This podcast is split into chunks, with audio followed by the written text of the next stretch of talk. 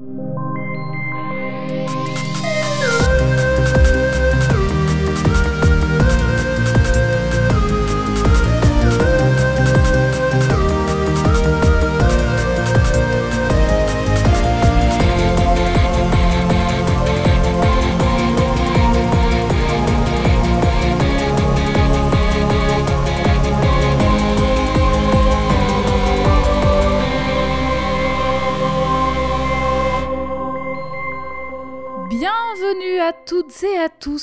Dans Codex au féminin et au pluriel. Et cette semaine, c'est moi qui pilote et je suis avec Jade. Salut Jade, comment vas-tu?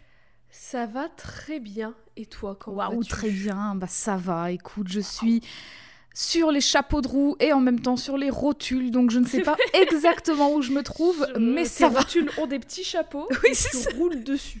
C'est des petits chapeaux à l'envers avec des roulettes sur le dessus qui est le dessous du chapeau. Est-ce que vous arrivez à suivre? Je sais pas. Compliqué ton anatomie, Eve.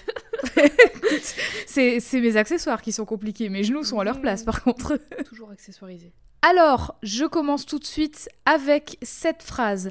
Prendre des gants signifie ménager une personne par ses paroles pour ne pas la blesser. L'expression remonte, d'après le site L'Internaute, à la fin du XVIIIe siècle. Le gant étant un gant... pardon. Le gant étant un symbole de délicatesse. Agir en prenant des gants est une expression figurée pour, pour marquer le tact et la précaution. Sinon, toi, ça va? Mais oui, mais pour, pourquoi Bah, parce que peut-être un lien avec un indice, et j'ai beaucoup aimé quand la dernière fois tu nous as fait une petite explication d'expression, donc me voilà avec Ah, l'expression prendre des gants. Mais du coup. Parce que sur le tweet d'annonce des indices, j'ai dit F prend des gants pour nous dire qu'elle a besoin d'une semaine de plus. Mais je ne savais pas que littéralement l'indice c'était prendre des gants. Moi je pensais que c'était que les gants. Oh, attends, ça remet tout en question. Déjà que j'ai beaucoup de questions. Alors, bah, écoute, po- non, pose ces questions que tu as déjà parce que ça n'a peut-être rien à voir avec cette expression, ça a peut-être juste à voir effectivement avec le texte du tweet. Est-ce que toi t'avais pas une question à me poser avant, par hasard? Alors si, effectivement, j'ai une question qui peut-être te mettra plus sur la Bah route ouais, que mon expression prendre des gants. Si tu cas, devais, merci beaucoup pour cette définition. avec plaisir, j'ai adoré aller sur le site l'internaute pour vous lire, pour vous lire ça.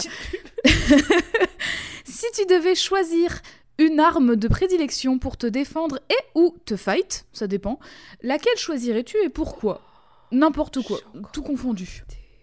Euh, Tu sais qu'en vrai, c'est une question que je me pose beaucoup bizarrement. parce que, genre, quand Moi je joue à des jeux vidéo ou quoi, en fait, j'hésite toujours entre tout. Parce que l'arc et les flèches, c'est trop bien pour la distance. Mais l'épée, N'oublions c'est trop pas bien parce que tu donnes des coups directs. Oui, et n'oublions pas qu'on a déjà parlé de, notre, de nos skills en tir à l'arc, et je pense qu'on a déjà évoqué que c'était pas terrible, quoi. Donc...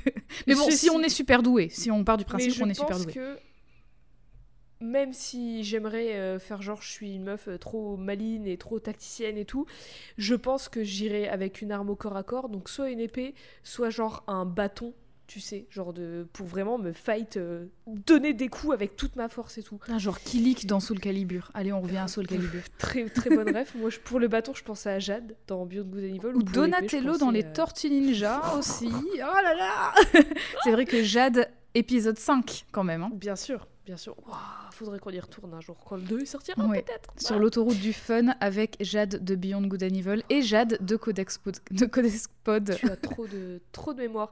Oh Donc je pense une épée. Une épée ou un, Hmm. un truc au corps à corps, je pense. Mais en tout cas, une arme blanche, dans tous les cas. Moi, je pensais, je pensais pareil, et en fait, j'ai réfléchi et je me suis dit, si j'avais tout le panel possible des armes, imaginaires ou réelles, qu'est-ce que j'irais prendre? Ah, une dague, c'est pas mal aussi. Mais par contre, dague, stylé. pour le coup, t'as moins genre de... Furtif. Voilà, mais t'as moins d'allonge. Bah les deux. Qu'une épée. Pourquoi choisir Allez, on prend tout. Moi, je m'étais dit, sûrement un genre de pistolet laser, parce que du coup, c'est hyper stylé. C'est mortel, enfin, je veux dire, un laser, tu survis pas à un truc comme ça. Et en plus de ça, j'imagine qu'il n'y a pas trop de recul sur ce genre de sur ce Ouais, genre d'arme, donc du coup, ça doit être facile à manier. Et tu te déboîtes pas l'épaule. J'avoue, j'avoue, j'avoue. Voilà. Des gants. Pistolet laser. Des gants. Des armes. des gants. Est-ce que tu peux nous rappeler les indices? Parce qu'on Oui. parle des gants depuis tout à l'heure, mais il n'y a pas que ça. Le premier indice c'était donc une photo de gants, une paire de gants noirs en cuir. Et le Oui. deuxième qui me perd totalement, c'est un demi-cercle orange. Alors, première question, est-ce que c'est important que ce soit un demi-cercle orange ou est-ce qu'on s'en fout et c'est que la couleur qui est importante? Ce qui est important. Ce qui est- non, en fait, c'est parce que je vois, je vois plusieurs questions en une, mais c'est pas grave. Mais du coup, ce qui est important, c'est c'est à la fois que ce soit un demi-cercle et la couleur, effectivement. Ok, donc c'est pas juste orange, c'est un demi-cercle orange, faut que je pense. Oui, si j'avais si j'avais voulu mettre juste la couleur orange, j'aurais mis un carré orange, hein, Mhm. comme tu avais fait pour Barbie, où tu nous avais mis le pantone et rose. les couleurs avec. Exactement, c'est la méthode Montessori. Et autre question, est-ce que ce- le personnage porte des gants ou est-ce que du coup le personnage, d'où l'expression, prend des gants pour... euh, je sais pas, est-ce que c'est plus l'expression prendre des gants qui est importante ou est-ce que c'est le fait que le personnage porte des gants? La personnage porte des gants. Porte des gants. Ok, alors, est-ce que... Bon, je vais direct, avant de poser une autre question, je vais direct faire ma première proposition. La première chose qui m'est venue en tête en voyant les gants, c'est Malicia Rogue de X-Men. Parce que elle porte des gants, parce que quand elle touche des gens, elle attrape leur Mhm. pouvoir, blablabla. Est-ce que c'est elle? Alors, je tiens à dire que c'est également la proposition que nous a fait Matt Matt, qui t'a interdit de lire le... son message. Mais c'est quoi Et le qui- orange et qui nous dit, alors j'ai son raisonnement, qui nous dit, j'ai envie de savoir est-ce que c'est bien Rogue des X-Men, les gants plus les cheveux mi-roux, mi-blanc, c'est forcément ça à bon Ah, mais elle est entendeur. Je pensais qu'elle était brune avec sa-. Je suis au regret de vous annoncer que c'est pas Rogue. Votre raisonnement est fou. Enfin bravo, j'y avais pas du tout pensé que ça c'est partirait pas... là-dessus. Un C'est émotionnel Parce incroyable. que du coup, je pensais avoir trouvé Oui, désolé pour l'ascenseur dit- émotionnel. que non, c'était pas ça, et au final, non, c'est pas ça. Je t'ai jamais dit que Matmat avait eu bon, et désolé Matmat, mais le raisonnement est incroyable, bravo. Mais c'est Mais pas du coup, Rogue. c'est pas ça? C'est pas Rogue. Mais parce qu'elle pensait qu'elle avait bon. Mais je lui ai pas, je lui ai pas dit que c'était vrai. Moi, je, moi, je lui ai répondu. Alors, Matmat, je lui ai répondu et j'ai dit, je prends bien en note ton raisonnement. Merci beaucoup. On en parlera pendant qu'on enregistrera. Mais j'ai pas dit si c'était vrai ou faux puisque bah, j'adore. sur les sur les réseaux, sur nos pro- sur les propales des, des auditeurs et des auditrices, on dit rarement si c'est vrai ou faux avant l'enregistrement. Donc, voilà. Donc, je suis désolée. Ce n'est pas Rogue. Euh, du coup, ma question est la suivante est-ce une meuf d'un comics ou d'une BD non, ni l'un ni l'autre. Est-ce une meuf d'un film? Non plus. Un film d'animation? Est-ce que tu considères que c'est différent? Non, non, non. il y a ni, ni film ni film d'animation. Parce que quelqu'un d'autre nous avait proposé soit Elsa de la Reine des Neiges, soit euh, Ah. l'héroïne du film Nausicaa. Ah ben non, du coup. Avec des super raisonnements, parce que Elsa, les gants, tout ça. Oui, tout à le fait. roux, enfin le orange pour les roux, le roux de la couleur des cheveux de sa sœur, et pour Nausicaa, le gant parce que la forêt elle est empoisonnée, du coup elle peut pas toucher, du coup elle met des gants. Oui, c'est vrai. Donc, Et Nausicaa est rousse aussi. Et aussi, est-ce une. per- Je, je sais pas du tout. Vous, vous- en fait, mais je, je, je vais... de, de jeux vidéo? Oui, et alors du coup, j'allais dire, je vais inviter les auditeuristes à faire les indices à notre place parce que vos raisonnements sont incroyables et je vous félicite. Bravo. c'est incroyable comme euh, raisonnement. Moi, j'étais juste en mode des gants, bah, elle porte des gants. Jeux vidéo. Est-ce que Oui, jeux vidéo. Alors, question pas intéressante pour personne à part moi. Est-ce un jeu vidéo auquel j'ai joué? Bah, j'en ai aucune idée. Je, Je ne sais pas si tu y as joué. Oui, tu connais. C'est un, un jeu récent, Ça dépend. moins de 10 ans? Bah, il y en a eu plusieurs, donc ça dépend. Est- Est-ce sous le calibre? Non. Parce qu'on en a parlé. Des armes. Est-ce un jeu de combat C'est un jeu de baston Alors, il y a de la baston, mais c'est pas un jeu de baston type Soul Calibur ou C'est Street un Fighter. non. JRPG Non. Putain, c'est quoi ce- Je te jure, quand je vais te le donner. Est-ce que c'est Mass Effect? Non, c'est pas Mass Effect, mais c'est vrai que j'y avais songé euh, Je sais pas. Est-ce que c'est. Pokémon? Non, j'ai déjà fait Jessie. Et c'est vrai que, encore que une fois. euh, roux, tout ça. Est-ce que c'est Cooking Mama Est-ce que c'est. J'adorerais, écoute-moi bien, j'adorerais faire un épisode sur Cooking Mama. tu sais qu'elle est sur ma liste, tu sais qu'elle est sur ma liste. Eh bah écoute, j'en rêve. Euh, je n'en ai pas la moindre idée, ça m'énerve, j'ai envie de trouver les gants. Euh, Est-ce que tu veux que je te donne un, un indice qui est pas trop un indice Oui, Peut-être que ça peut te mettre sur la piste. oui. C'est quand je t'ai envoyé les indices, t'as eu un, un fil de pensée hyper rapide où tu t'es dit oula et t'as balancé plein de trucs. Il y avait un truc qui était juste dedans.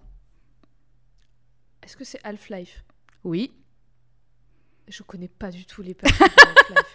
Tout ce que je connais, c'est Stanley Parable. c'est tout Oui, on a déjà parlé de The Stanley Parable. Ok, Mhm. donc c'est... Je savais même pas qu'il y avait des meufs dans Half-Life, pour être totalement Il honnête. y en a pas, il y en a pas beaucoup. Bah, Il y a pas, après, il y a pas beaucoup de personnages nommés dans Half-Life de manière générale. Bon, bah je ne trouverai absolument pas, mais du coup, je suis ravie, je vais découvrir. Ah, je suis trop contente. Alors, cette semaine, nous allons parler d'une personnage qui a commencé à faire ses armes il y a déjà 18 ans pour sa première Oh, et apparition. Bravo. Et oui, en tant que personnage plus ou moins secondaire d'une licence de jeux vidéo à succès, puis en tant que deutéragoniste. 16 ans plus tard, en 2020, elle devient enfin la protagoniste de sa propre histoire, et ses actions vont probablement la mener à changer son futur déjà incertain. C'est une survivante d'une apocalypse qui a réduit l'humanité à être parquée dans des cités dominées par des méchants extraterrestres. Elle pirate Yes. les appareils informatiques comme personne, elle sait améliorer des robots, elle se bat avec un gun et c'est presque tout. C'est Alix Vance des jeux vidéo Half-Life. Ah, je savais même pas que Alix c'était le nom du perso de Half-Life Alix. Je pensais Moi que non un plus, je l'ai appris euh. après. je l'ai appris mais je après. savais même pas que tu avais joué à Half-Life.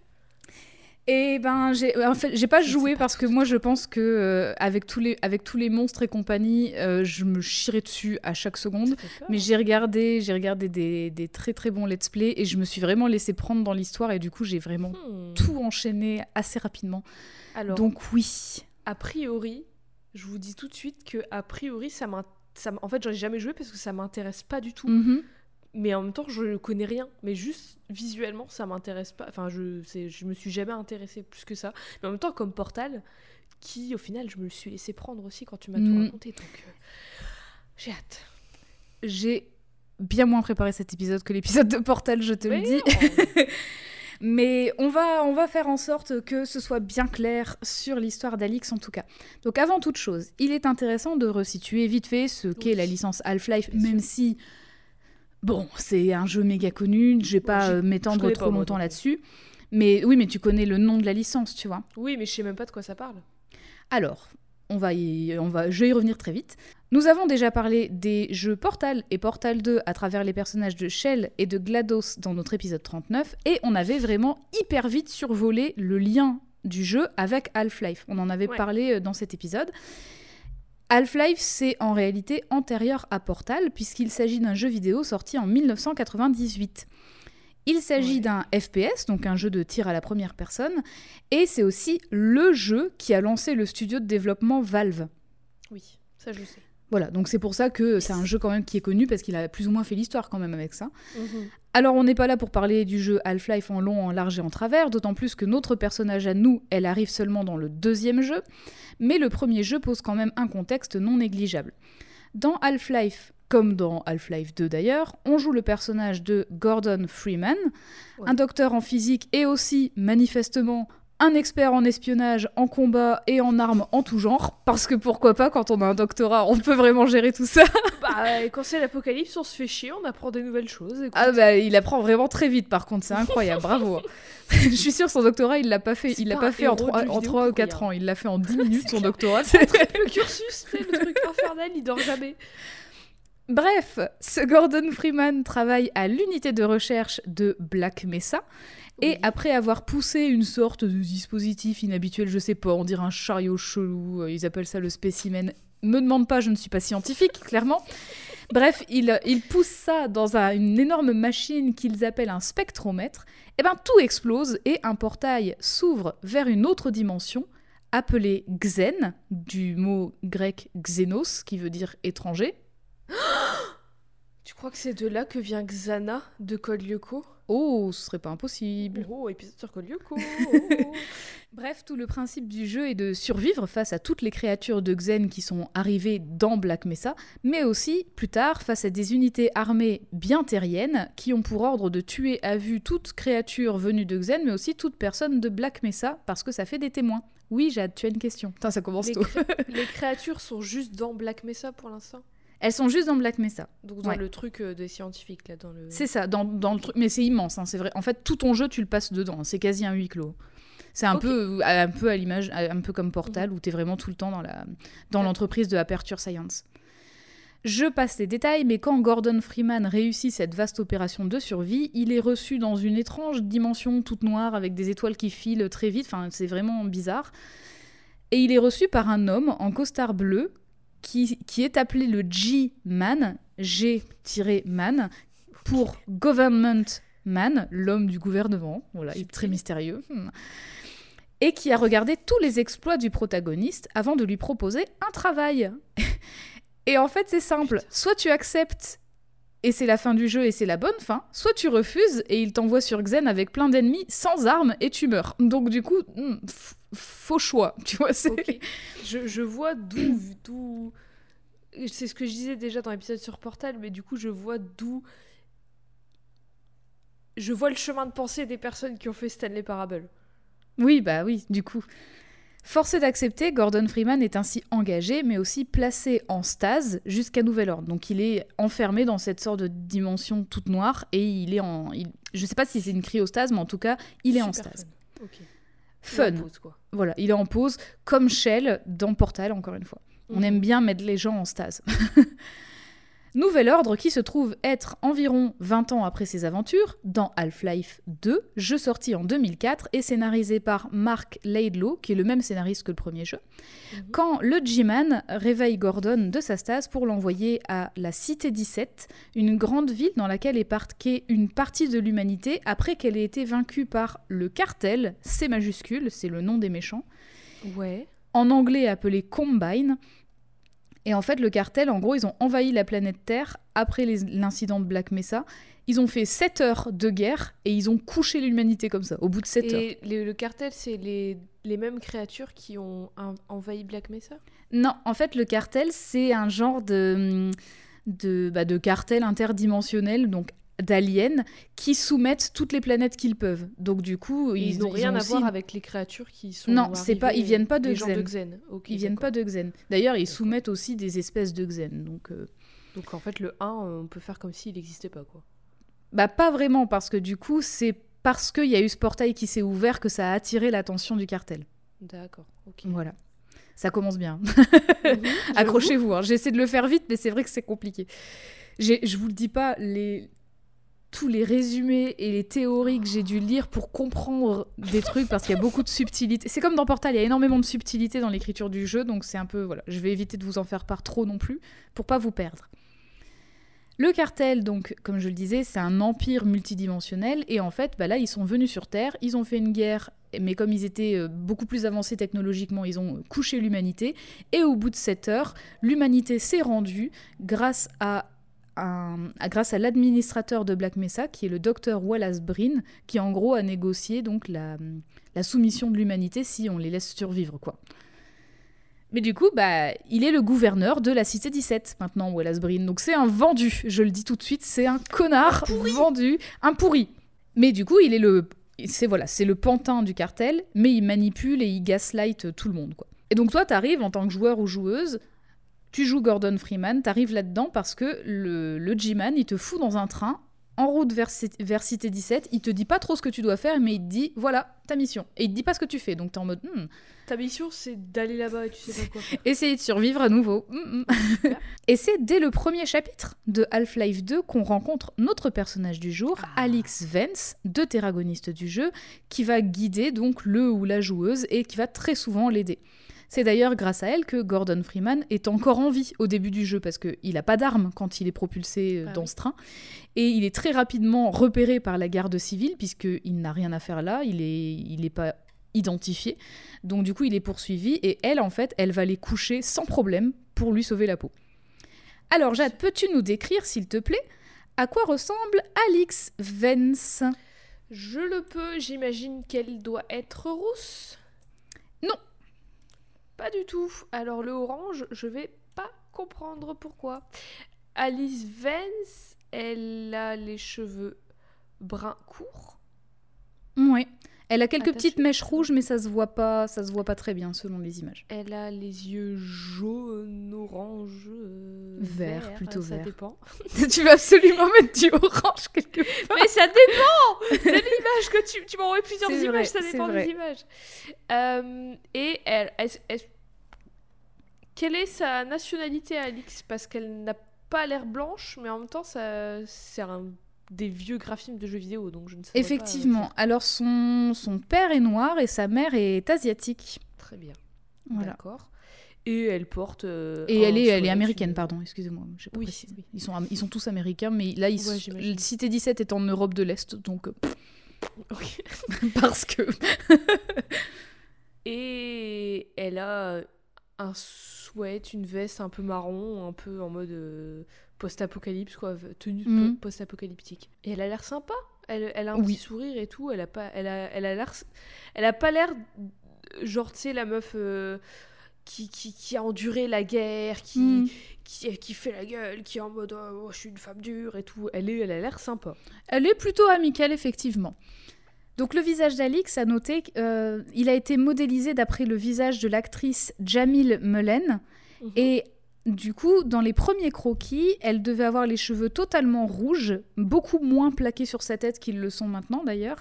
Et elle avait la peau un petit peu plus noire aussi parce qu'elle n'avait pas la même, euh, la même filiation, la même parenté. Donc j'ai un concept art justement de, de son premier Cara Design qui est très très différent en fait. Elle était grave stylée.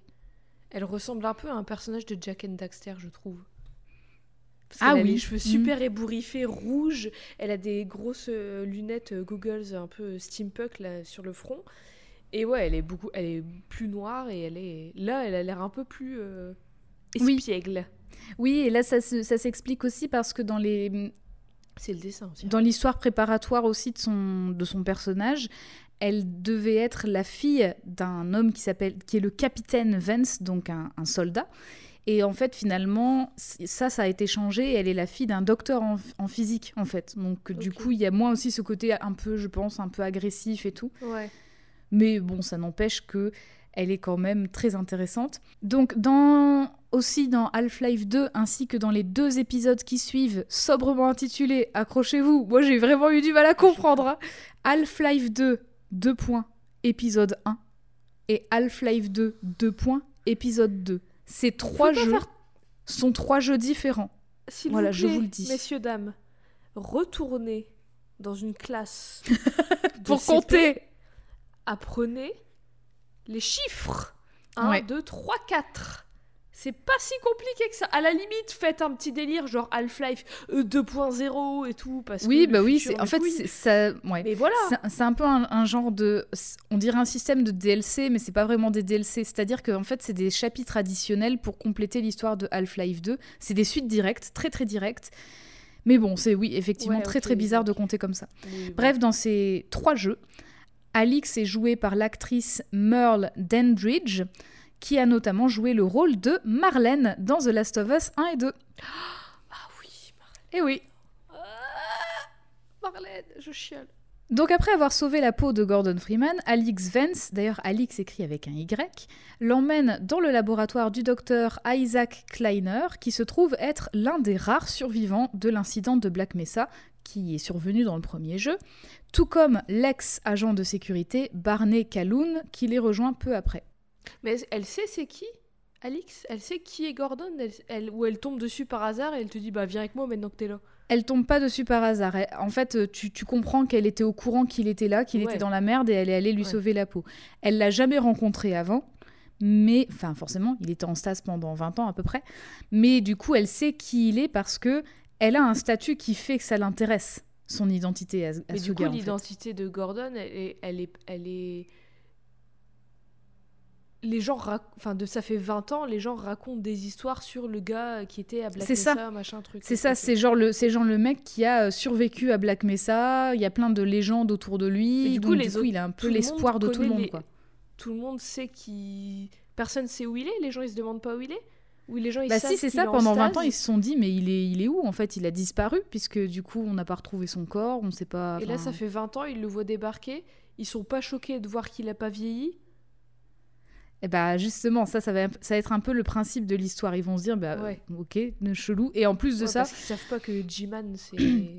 oui, alors ça, ce, qui, ce que G-Man a fait, effectivement, a priori, il y a que Gordon qui ne, qui ne connaît son existence, puisqu'on ne le voit pas s'adresser à d'autres personnes. Et aussi, euh, Gordon Freeman, c'est un peu le, le- il a un peu le, le même syndrome que Shell, c'est-à-dire qu'il ne parle pas. Oui, bah Donc oui. du coup, bah même d'ailleurs, même Alix, elle lui dit, euh, elle lui dit, euh, ah vous vous parlez pas beaucoup, enfin tu vois, genre, donc un peu Réveille-toi, comme un Glados, elle tacle Shell, tu vois, bah elle est en mode, ah ouais, tu, tu parles pas beaucoup, hein. donc du coup bon, c'est pas lui qui va leur donner les réponses manifestement. Ah, ah, et Alix, bien sûr, je l'avais pas vu avant sur les images, mais sur celle que tu viens de m'envoyer, on le voit, Alix porte des gants. Et même Oui, pas que des gants, des mitaines. plutôt des mitaines Des effectivement. Elle mitaines. porte des mitaines. Et alors du coup, puisque ça te travaille beaucoup, effectivement, tu avais, en fait, tu avais cette logique quand je t'ai envoyé l'indice du demi-cercle orange. C'était parce que je voulais faire effectivement demi, donc half, et Mhm. orange parce que c'est la couleur du logo de Half-Life. Oui, ouais, d'accord. Ah, Voilà, ça aurait pu être un demi-carré, mais je me suis dit qu'un demi-cercle c'était peut-être plus évident. Et je voulais pas non plus mettre le symbole lambda, qui est la, Oui. la lettre qui est Bah, représentée. Sinon, là, je vous donnais la réponse, quoi, clairement. C'est clair. Alors bon, bah, c'est de elle qu'on va parler. Je vais mettre sa photo. voilà. Donc là, sur l'image que je t'ai envoyée, on voit effectivement Alix, on voit le docteur Kleiner qui porte une blouse, et de dos, donc Barney Calhoun, qui était un ex-agent de sécurité et qui est maintenant un, un agent infiltré, en fait. De- donc il est dans la garde civile, mais il est infiltré. Il fait ça pour avoir des informations. Et on comprend très vite qu'en fait, tous ces petits zigotos, bah, ils font partie de la résistance contre les agissements du Ah. cartel. Ah, bien sûr. Et forcément, dans cette optique, le docteur Kleiner, il a fabriqué une sorte de téléporteur, hein, fait de briques et de broc, pour pouvoir faire des voyages entre sa base à lui et la base du père d'Alix, qui s'appelle Eli Vance, et qui se trouve justement dans l'antenne de Black Mesa Est. Donc Black Mesa en Europe, du coup. Black Mesa. Est. Waouh, ok. Évidemment, là, le but du jeu, c'est que comme Gordon Freeman a été retrouvé, que Kleiner et que Eli Vance le connaissent, ils se disent bah c'est super, on, on va faire un truc, on va pouvoir enfin orchestrer euh, le- la libération de l'humanité, c'est génial, on fait ça. Et donc du coup, Alix et Gordon Freeman doivent aller dans le, dans le téléporteur, chacun leur tour, pour aller à la base d'Eli Vance à Black Mesa Est. Sauf que la téléportation se passe mal. Et autant La Alix... Ils échangent de corps. Alors pas la bouche, pas la bouche, mais on est un peu dans la même optique avec une, avec une petite bestiole qui appartient à un Kleiner et qui fout la merde. Mais autant Alix arrive à bonne destination, autant Gordon, il est séparé du reste du groupe et il doit se démerder à pied pour rejoindre le dit labo. Donc après de nombreuses péripéties vécues par le protagoniste, on retrouve Alix Vance et son père dans les locaux de Black Mesa Est. Alors c'est ici qu'on va faire la connaissance de la docteure euh, Judith Mossman, avec qui Alix ne semble pas trop bien s'entendre. Genre, peu importe ce que Mossman dit, Alix va le prendre très vite personnellement. Et en fait, on va comprendre que, en fait, quoi qu'il se passe, quoi qu'il arrive, elle va douter de ses intentions et qu'elle lui fait pas confiance. On ne sait pas trop pourquoi. On pense que c'est parce qu'il y a un petit peu anguille sous roche entre Judith Mossman et Eli. Vance. Mhm. Voilà. Mais sinon, il y a peut-être pas que ça derrière. Bref, après avoir quitté le laboratoire avec Gordon, Alix lui explique que Judith Mossman, sa présence à Black Mesa Est, c'est la raison pour laquelle elle, elle est tout le temps à l'extérieur. Parce qu'en fait, elle veut pas voir euh, Judith Mhm. Mossman. Et que euh, bah, elle a pas l'air de supporter son côté très fangirl euh, parce que Mossman elle est en mode Oh, Gordon Freeman, waouh, c'est super, machin. Enfin, elle est un peu, un peu fangirl euh, sur les bords. Elle aime pas trop ça. Et puis aussi, elle est toujours en train de se la péter en mode bah, si ça avait été moi dans la chambre de test à Black Mesa, ça se serait pas passé comme ça. Genre comme si bah, c'était si facile, tu vois. Redescends un petit peu, Judith. Eh, calme-toi. Bref, au bout d'un moment, elle se rend compte que c'est peut-être pas très sympa de parler dans son dos comme ça et elle change de sujet. Donc c'est le moment d'introduire le compagnon de toujours d'Alix Vance, un compagnon très sympathique qui s'appelle Chien. C'est un petit robot. Et je te laisse nous décrire, Jade, à quoi il un- ressemble. C'est comme les petits robots euh, chats qu'on avait, enfin que t'avais dans les années 2000, là, le petit chat qui faisait ça.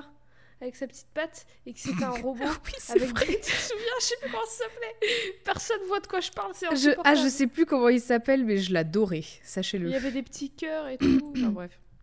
Il était très difficile à, faire un- chanter. ah, c'est pas un petit robot. c'est un Effectivement. C'est un, un gros robot qui ressemble un peu. euh, il a le même œil. On dirait GLaDOS sur des pattes. Un peu. Oui, c'est vrai qu'il a la même vibe, ouais. Il y a la même vibe que GLaDOS. Mi GLaDOS, mi un peu un robot de Star Wars. euh, su- su- sur, sur les planètes euh, un peu désertiques où il y a des robots Mhm. qui se baladent un peu marron là. Et il est, il est très grand. Il, enfin, il est très grand. Il, Il est fait- très Il est grand. un peu plus grand que Alix, quoi. Oh, il est un peu beaucoup plus grand qu'Alix, effectivement. En tout cas, Alix nous dit que Chien, donc c'est son nom, hein, en anglais c'est Dog, donc Chien est un robot que son père lui a fabriqué alors qu'elle était enfant. Parce que, en réalité, on va revenir un petit peu avant l'incident du premier Ouais. jeu, Alix, en fait, elle vivait, alors qu'elle avait 4 ans, elle, elle- elle avait 4 ans quand les incidents se sont passés, elle vivait dans les dortoirs de l'unité de recherche de Black Mesa avec son père, donc physicien à Black Mesa, et sa mère. Au moment de la catastrophe, Eli parvient à s'échapper avec sa fille et une photo de, le- de leur famille, mais malheureusement sa femme n'arrive pas à s'échapper. Donc elle meurt à ce moment-là. Forcément après ça, Alix, elle a été élevée par son père dans un monde contrôlé par le cartel, et notamment à Black Mesa Est, qui se trouve dans, dans un coin, enfin qui se trouve euh, aux alentours de la Cité 17. Enfant, elle voyait le docteur Kleiner comme son oncle, et elle s'entend toujours aussi bien avec depuis. C'est dans ce contexte qu'Eli lui a fabriqué ce robot conçu uniquement pour la protéger. Chien est donc... Pour lui tenir compagnie aussi. Oui aussi. Chien est donc hyper puissant physiquement, mais il est aussi intelligent et il a comme une sorte de sixième sens, ce qui fait qu'en fait il sait où Alix se trouve. Si elle est pas loin, il va pouvoir euh, aller la voir. Si elle est en danger, il va le savoir aussi. Ouais, ils ont comme une connexion un peu C'est ça. Tout à fait. Donc il est vraiment, il est vraiment au petit soin pour elle. Et au départ, Chien mesurait un mètre de haut. Ça c'est Alix qui le dit à Gordon. Mais au fur et à mesure que elle, elle grandissait, eh ben elle lui a rajouté des pièces. Elle l'a Ah, amélioré. Je pensais qu'elle allait dire il grandissait aussi. Non, elle l'a amélioré en fait. Et du coup, bah, c'est une petite bricoleuse quand même. Et Ah du coup, maintenant, il mesure presque 2,50 m de haut. Ah, ah oui, c'est pas un petit peu plus grand qu'elle. quoi. emballée au bout oui, d'un moment. C'est ça. maintenant, c'est un très très gros robot. La première fois que tu le vois, t'es en mode wow, c'est un ennemi et en fait, pas du tout. Une fois adulte, Alix a commencé à travailler naturellement avec la résistance, puisque Eli et Kleiner, c'est ce qu'ils font. Et elle est devenue même une des membres principales de celle-ci. À 19 ans, elle a réalisé plusieurs missions de reconnaissance avant d'assister cinq ans plus tard Barney, qui donc euh, a, sa couverture de gardien civil, hein, comme je le disais, Mhm. et le docteur Kleiner afin de faire sortir des civils de la cité 17 jusqu'à Black Mesa Est pour justement les, les dégager en fait de la, du contrôle du cartel. Mhm. Elle s'implique tellement que c'est notamment grâce à elle que le téléporteur dont on parlait plus tôt a pu être fabriqué parce qu'en fait elle a aidé Kleiner et la docteure Judith Mossman à le fabriquer en allant chercher des pièces. Ouais. 24 ans, c'est justement l'âge qu'a Alix dans le jeu Half-Life 2. Mhm. Bref, retour à Black Mesa Est où Alix apprend à Gordon à se servir d'un pistolet antigravité qu'elle lui fournit et qui sera hyper pratique pendant les phases suivantes du jeu. Et je te Ah, montre à quoi il ressemble. S'il ressemble au gun de Portal, il ressemble au gun de Portal, bien sûr. Oui. C'est le même. C'est le même avec. C'est un grappin au bout, on dirait une C'est espèce ça. de grappin. Il te permet de vraiment d'appeler des, des objets en fait. Alors effectivement, bien. et c'est plutôt le pistolet de Portal qui ressemble à ce pistolet-là Oui, finalement. bah bien sûr. Bah Mhm. oui. Mais je, d'ailleurs, je, voilà, je, j'actualise ma réponse de tout à l'heure. Je veux ça aussi comme arme, en plus. Ouais, grave. veux plein, en fait. Vous voyez, enfin moi j'ai préparé l'épisode et j'ai pas choisi ça alors que franchement en jeu il est cool quand même. C'est il est vraiment bien, Un cool. truc anti-gravité, franchement. Et en plus, plus tard dans le jeu, bon, ça, j'ai pas, j'ai pas développé parce que forcément, c'est toute une partie qui concerne Gordon Freeman. Et nous, on n'est pas là pour parler de Gordon Freeman. Non. Mais il y a un moment où finalement, tu peux plus trop t'en servir. Enfin, t'as plus d'armes, il te reste juste ton pistolet antigravité. Et pour une raison de champ magnétique ou je sais pas quoi, ton pistolet, il est plus orange, il devient bleu. Et en fait, avec ça, tu peux aussi Hmm. Faire de l'antigravité sur des, sur des corps, enfin, des, des, quelque chose d'organique. Donc, du coup, tu peux massacrer tes ennemis comme ça, alors qu'avant tu pouvais pas puisque tu pouvais, tu pouvais attraper que des objets. Ah Donc oui, c'est vraiment une autre que- mécanique de jeu qui est très intéressante aussi. prendre des gens et. Ah ouais, les c'est faire un peu voler et violent. Les faire retomber juste après. Écoute, euh, c'est bon, hein. Tu m'as demandé quelle Ouais. arme je voulais. Oui, et pas puis il s'appelle le cartel pains. au bout d'un moment. Bon. Oui, bah voilà. Mais ça, du coup, bon, c'est bien pratique, mais ça, c'est avant que Black Mesa Est ne soit attaqué par le cartel, Ah, qui sait certes. que le protagoniste se trouve Oui, là, en fait. Et ils sont toujours là pour l'arrêter. hein. Et à nouveau, Gordon se retrouve séparé d'Alix, qui, elle, fuit avec chien, alors que son père et Judith Mossman sont capturés. On la retrouve plus tard alors que Gordon doit infiltrer une prison, la prison de Nova Prospect, pour y libérer Eli, qui est enfermé là-bas. Donc Alix l'aide notamment à pirater les systèmes informatiques qui ferment les portes et aussi les systèmes informatiques qui vont contrôler beaucoup de tourelles automatiques. Donc qui vont Mm. te tirer dessus. Bah, elle, elle va retourner tout ça et tu pourras t'en servir contre tes ennemis. Trop bien. Donc euh, super. Parce que Alix, comme je le disais, c'est une putain de pirate informatique. Tu la mets devant un ordinateur, elle te la joue Hacker Woman, voilà, hyper, hyper cool, et en quelques instants, elle parvient à retourner à son avantage la situation. Aucune porte verrouillée ne lui résiste, sauf quand il faut brancher ou débrancher des très grosses prises très lourdes, et où là, il faut le pistolet antigravité. Quand il faut débrancher une petite clé USB, là, il n'y a plus personne. Hein. Y a Ah plus non, personne. non. Ah pour faire tomber la CIA, la NASA, là il y a du monde. Pour faire un robot de 2m50, euh, là ça va. Mais Dès que c'est dans le monde pour physique, débrancher une prise, compliqué. Hein. Elle a un petit peu peur de l'électricité. Elle veut pas se prendre une joute. C'est ça. En fait, elle a également une sorte de petite machine qu'elle appelle le multi-outil. Et elle l'appelle comme ça parce qu'en fait, c'est un genre d'outil électrique, électromagnétique qui, qui sert à de multiples fins et qui permet notamment d'envoyer des décharges électriques à des circuits pour les court-circuiter, de pirater des choses ou même du coup le- de se brancher à quelque chose. Donc voici à, enfin, voici à quoi elle ressemble. C'est la montre de Martin Mystère. C'est Ah. un peu ça, sauf que c'est un genre de baguette qui se déploie Ouais, avec les branches avec que tu vois. Comme une espèce de grappin, encore une fois. euh, Oui. C'est ça. Le grappin, il n'est pas tout le temps ouvert, mais Ouais. effectivement.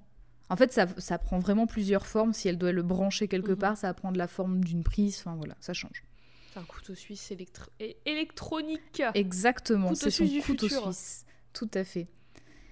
C'est parce qu'elle est une pirate très douée qu'elle a pu aider Kleiner à réparer son téléporteur, mais Alix est aussi une bonne bricoleuse, parce que c'est aussi grâce à elle que Gordon, plus tôt dans le jeu, a pu se déplacer dans une voiture qui a été fabriquée de briques et de broc. Décidément. Sinon, bah, il devait le faire à pied. Construis-moi une caisse. Alix, en fait, qu'est-ce que tu veux que je te dise Bah oui, voilà. Euh, retape-moi des meubles. Pimp my euh, ride, quoi. Enfin, j'ai envie de dire. La vie serait beaucoup plus simple si t'étais là. C'est clair. Bref, Alix cherche dans la prison de Nova Prospect avec Gordon, mais c'est trop tard, son père a déjà été déplacé ailleurs. Oh, j'ai eu peur, je pensais que t'avais dit dépecer. J'allais dire, oh, ça a switché. Déplacé. C'est un, peu, c'est un peu le syndrome Mario, Mario et Peach finalement. Désolé, la princesse est dans un autre château. C'est exactement oui, ce qui c'est est un arrivé. peu le syndrome aussi de pourquoi il le tue pas, en fait. Bah, c'est parce qu'ils le veulent l'interroger apparemment, parce qu'il Oui, sait bah, beaucoup de choses vu qu'il est, il est dans la résistance. Ils auraient pu déjà le faire. Mhm, Peut-être que c'est pas des gens random qui doivent, li- qui doivent l'interroger. Hmm. Peut-être que c'est une autre personne qui doit interroger. On verra, on verra. G-Man. On apprend que Judith Mossman, eh ben elle, c'était une traîtresse. C'était une espionne pour Wallace Breen. Hmm. Tiens donc, la meuf chiante qui fait chier tout le monde, c'est une traîtresse. Je m'y pas, celle-là. Par contre, tout le monde s'appelle Man, Mossman, Freeman. Freeman. Hmm. Et c'est tout. C'est pas tout le monde du coup. Oui, bah, euh, oh. ça va. Vance, oui, il y a Man dedans. Vexman. Alors Alix continue d'accompagner le protagoniste pour aller sauver son père qui est probablement retenu dans la citadelle, là où se trouve Wallace Breen. En gros, la citadelle, elle est attenante à Cité 17. C'est un genre de grande forteresse avec une immense tour et dedans, bah, il y a plein de choses qui s'y trament et c'est aussi là qu'a élu résidence l'administrateur Wallace Breen, vendu à ses heures, bien sûr. Oui, c'est un peu le. Ah, c'est sûr. C'est un peu genre euh, la Maison Blanche. Enfin, tu sais, c'est le. Oui, voilà, sauf où il y a que- gens importants, quoi. Ouais, c'est genre en métal tout noir, enfin on sent que c'est des méchants. La quoi. Maison Noire, ok. D'accord. J'aime bien, c'est que dans les, dans les trucs de fiction, dans les jeux, les films et tout, les, les méchants, ils sont toujours dans des trucs super euh, menaçants, Oui, noirs, avec des pics, du feu, de la lave, et au, au cas où on sait pas qui sont méchants. Genre, oui, je sais que j'ai bien compris qu'il faut que tu assoies ton autorité, Oui, c'est ça. que tu fasses peur aux gens et tout. Mais voilà, là, là t'es pas censé être méchant. Du coup, euh, J'imagine vraiment, tu sais, trois pélos en bas, tu sais, faire. Non, mais il a l'air sympa. Enfin, je, non, je bah, vois pas. écoute, ce- Peut-être que le noir, c'est sa couleur préférée. Je sais pas. Ouais, voilà, euh, bah je- moi j'aime bien. moi. C'est pas sinistre. pas sinistre du tout. Alix se bat aux côtés de Gordon dans la cité 17 alors qu'une révolte bien musclée est lancée par la résistance contre le cartel. Ah, ah. Ah, ils se sont dit c'est le moment là, ça y est, y- y- on fout le bordel là, on y va. Et du coup, c'est l'occasion pour moi de présenter les talents qu'a Alix au Oui. combat, parce que jusque-là, on sait juste qu'elle a su coucher des mecs de la garde civile et c'est Mhm. tout quoi. Mais comment? Alors. Alix, elle possède très peu d'armes comparée à Gordon Freeman. Gordon Freeman, genre, dès qu'il tue quelqu'un, il peut récupérer son arme et il s'en sert, tu vois. Donc, du coup, il a vraiment un panel d'armes, ça doit peser 15 tonnes, je sais pas comment il fait, mais bref. Ça, c'est encore une fois les jeux vidéo. C'est- hein. voilà. T'as des sacs à dos euh, énormes qui pèsent ça. une plume. Alors que dans Animal Crossing, on a que 40 places. Écoutez-moi Voilà. bien, ça suffit. Si tu nous entends, Reggie, fais quelque chose, je t'en supplie. Il me faut plus de place dans mes poches. Alors, Alix, elle se promène généralement avec un pistolet assez petit et léger, que d'ailleurs, même Gordon Freeman n'a pas in-game. C'est vraiment, il y a que elle qui a ce pistolet-là. À part son gun, dans Half-Life 2, bah, elle se bat à main nue en fait, et c'est tout. Elle a pas grand-chose. C'est un gun euh, tire des. Enfin, c'est un gun qui tire, quoi, c'est tout ça Oui, c'est ça, c'est un, un gun qui tire des balles toutes simples, il n'y a, pas de- y a pas de problème. Après, il tire. Enfin.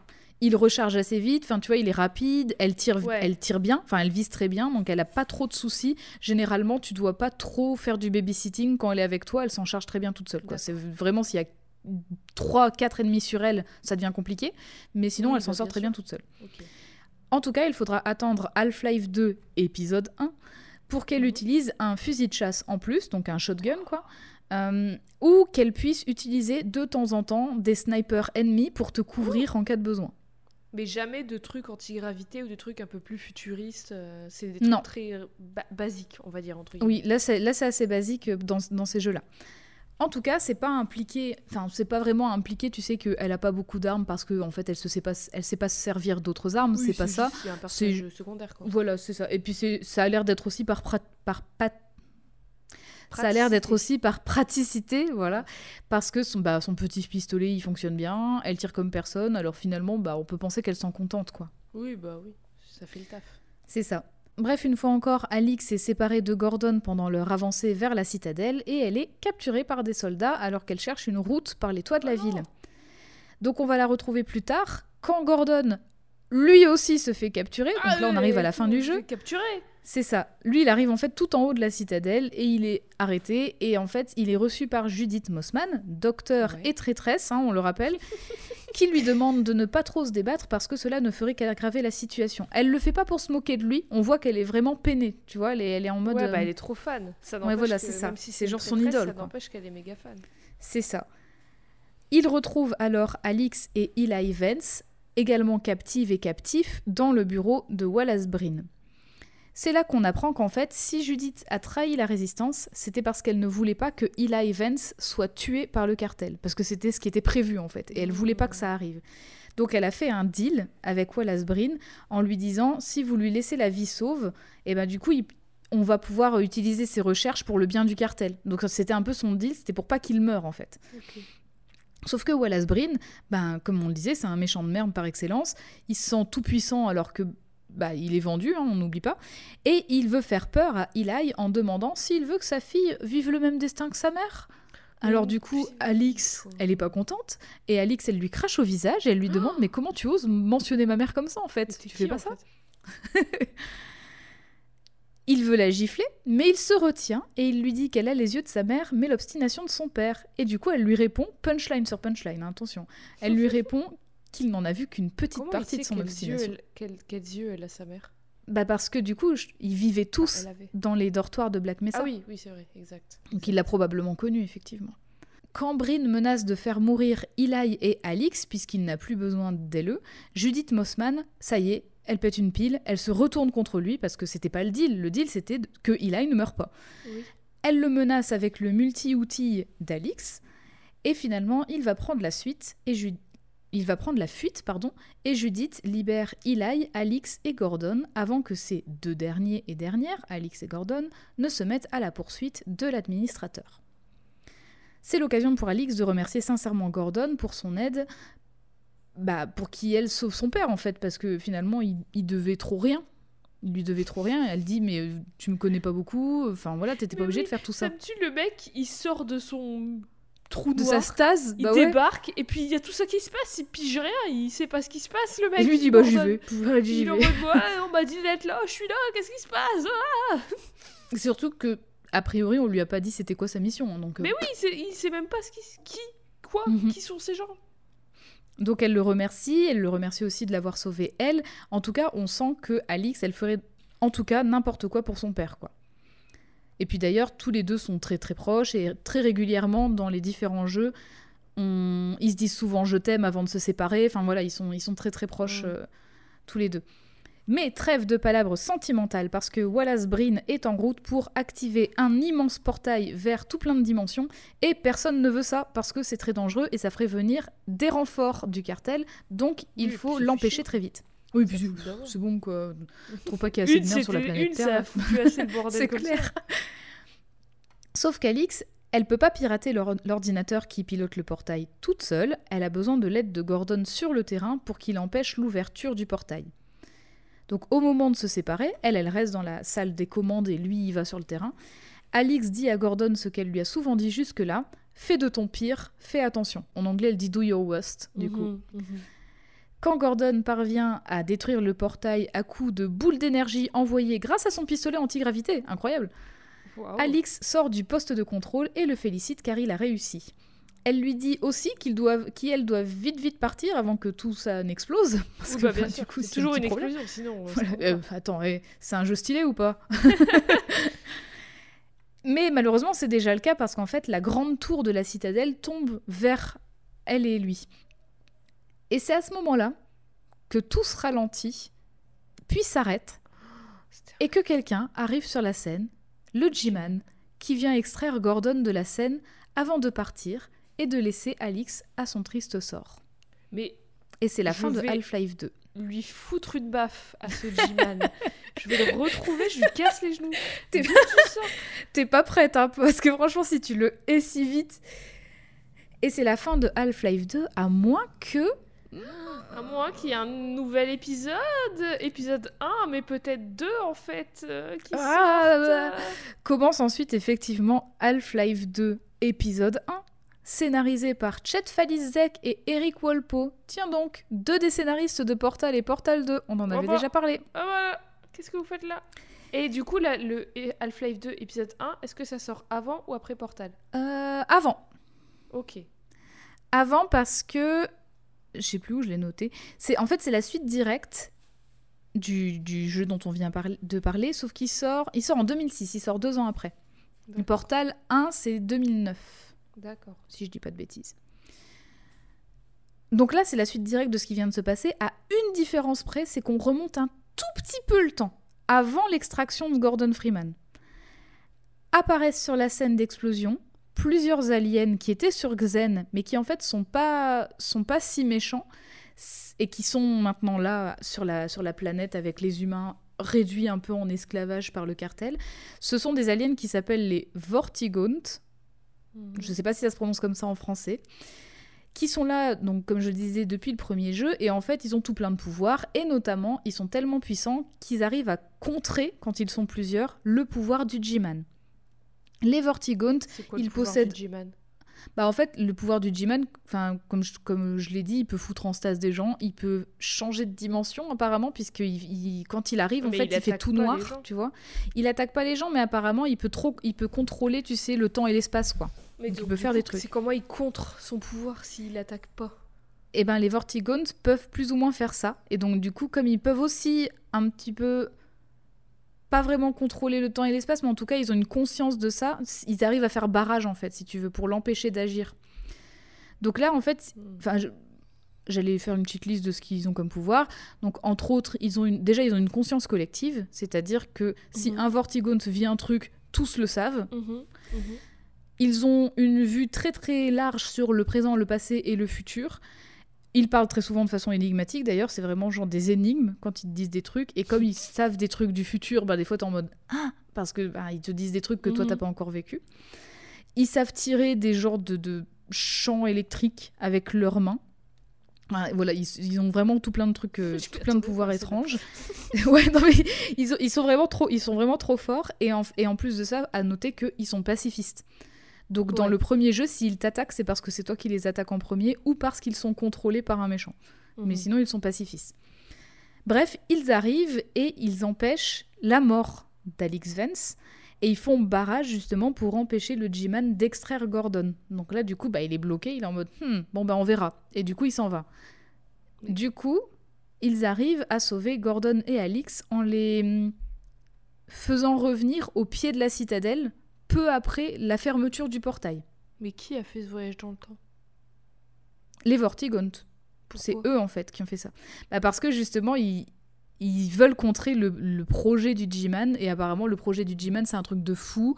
Et il faut que tu aies vu tous les épisodes pour comprendre parce que c'est plein de subtilités. Et ça s'emboîtera peut-être au fil de l'épisode.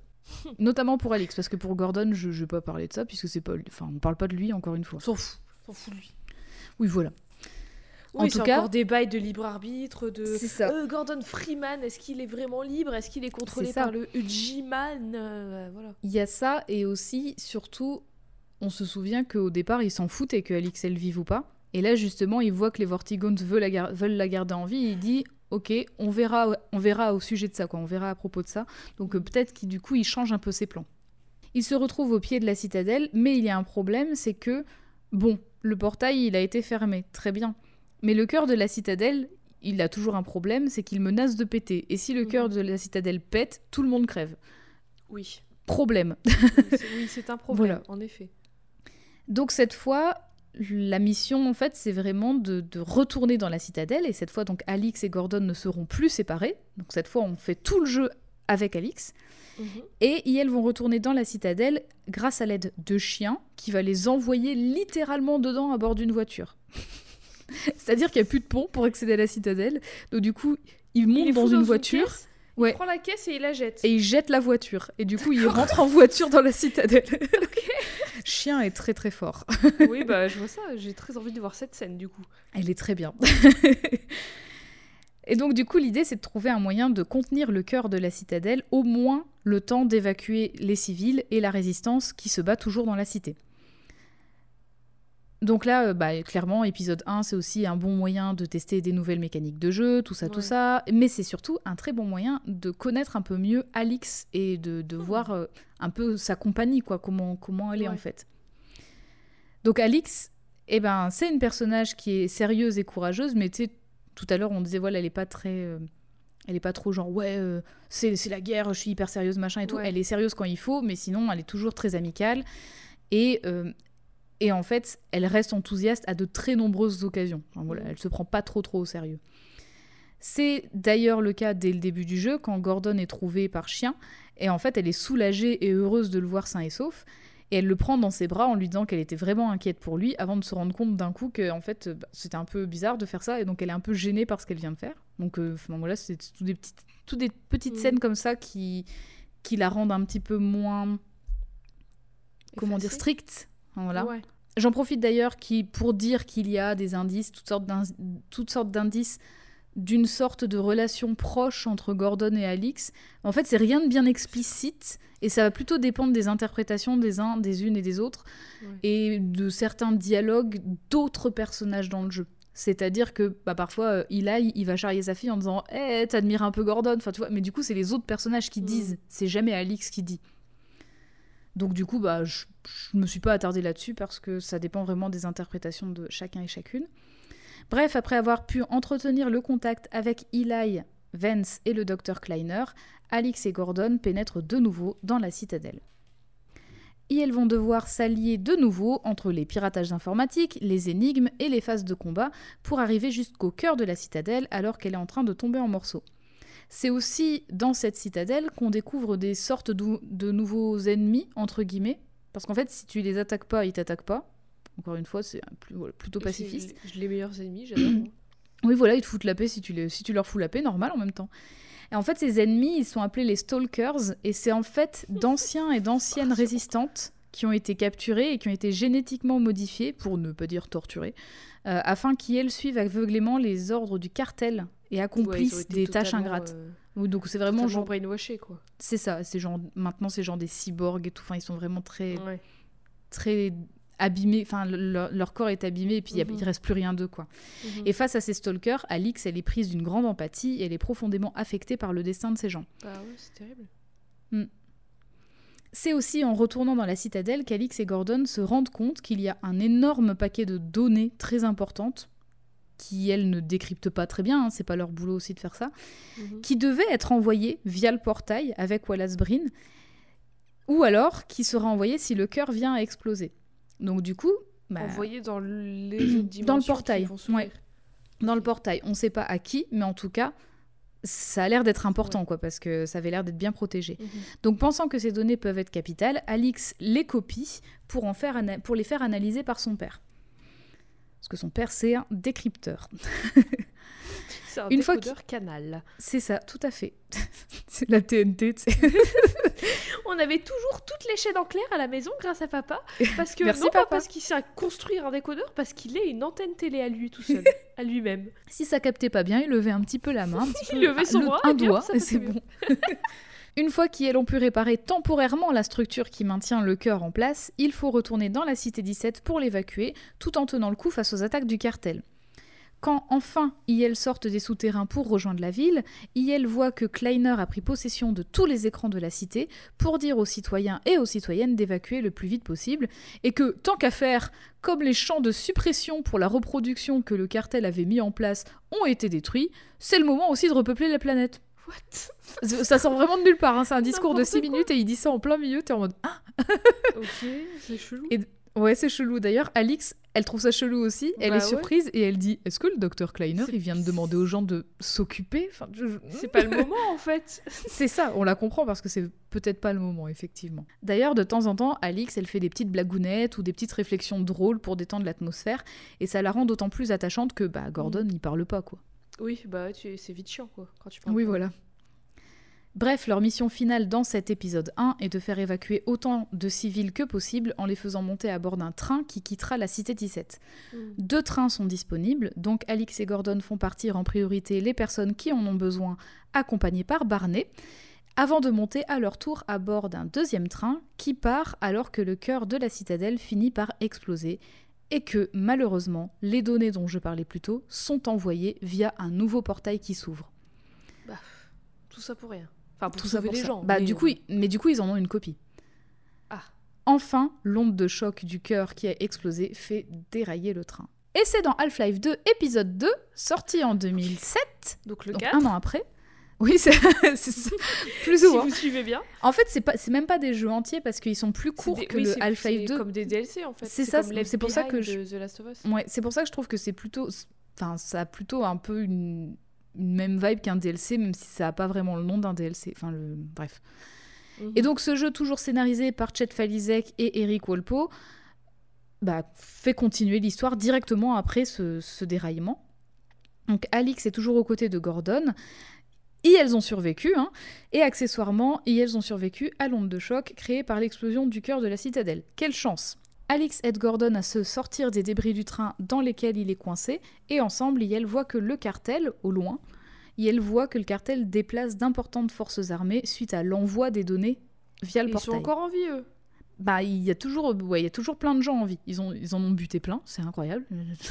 Bah ouais, normalement c'était genre Mm. tout le monde crève si ça explose et le- évidemment les méchants sont encore là.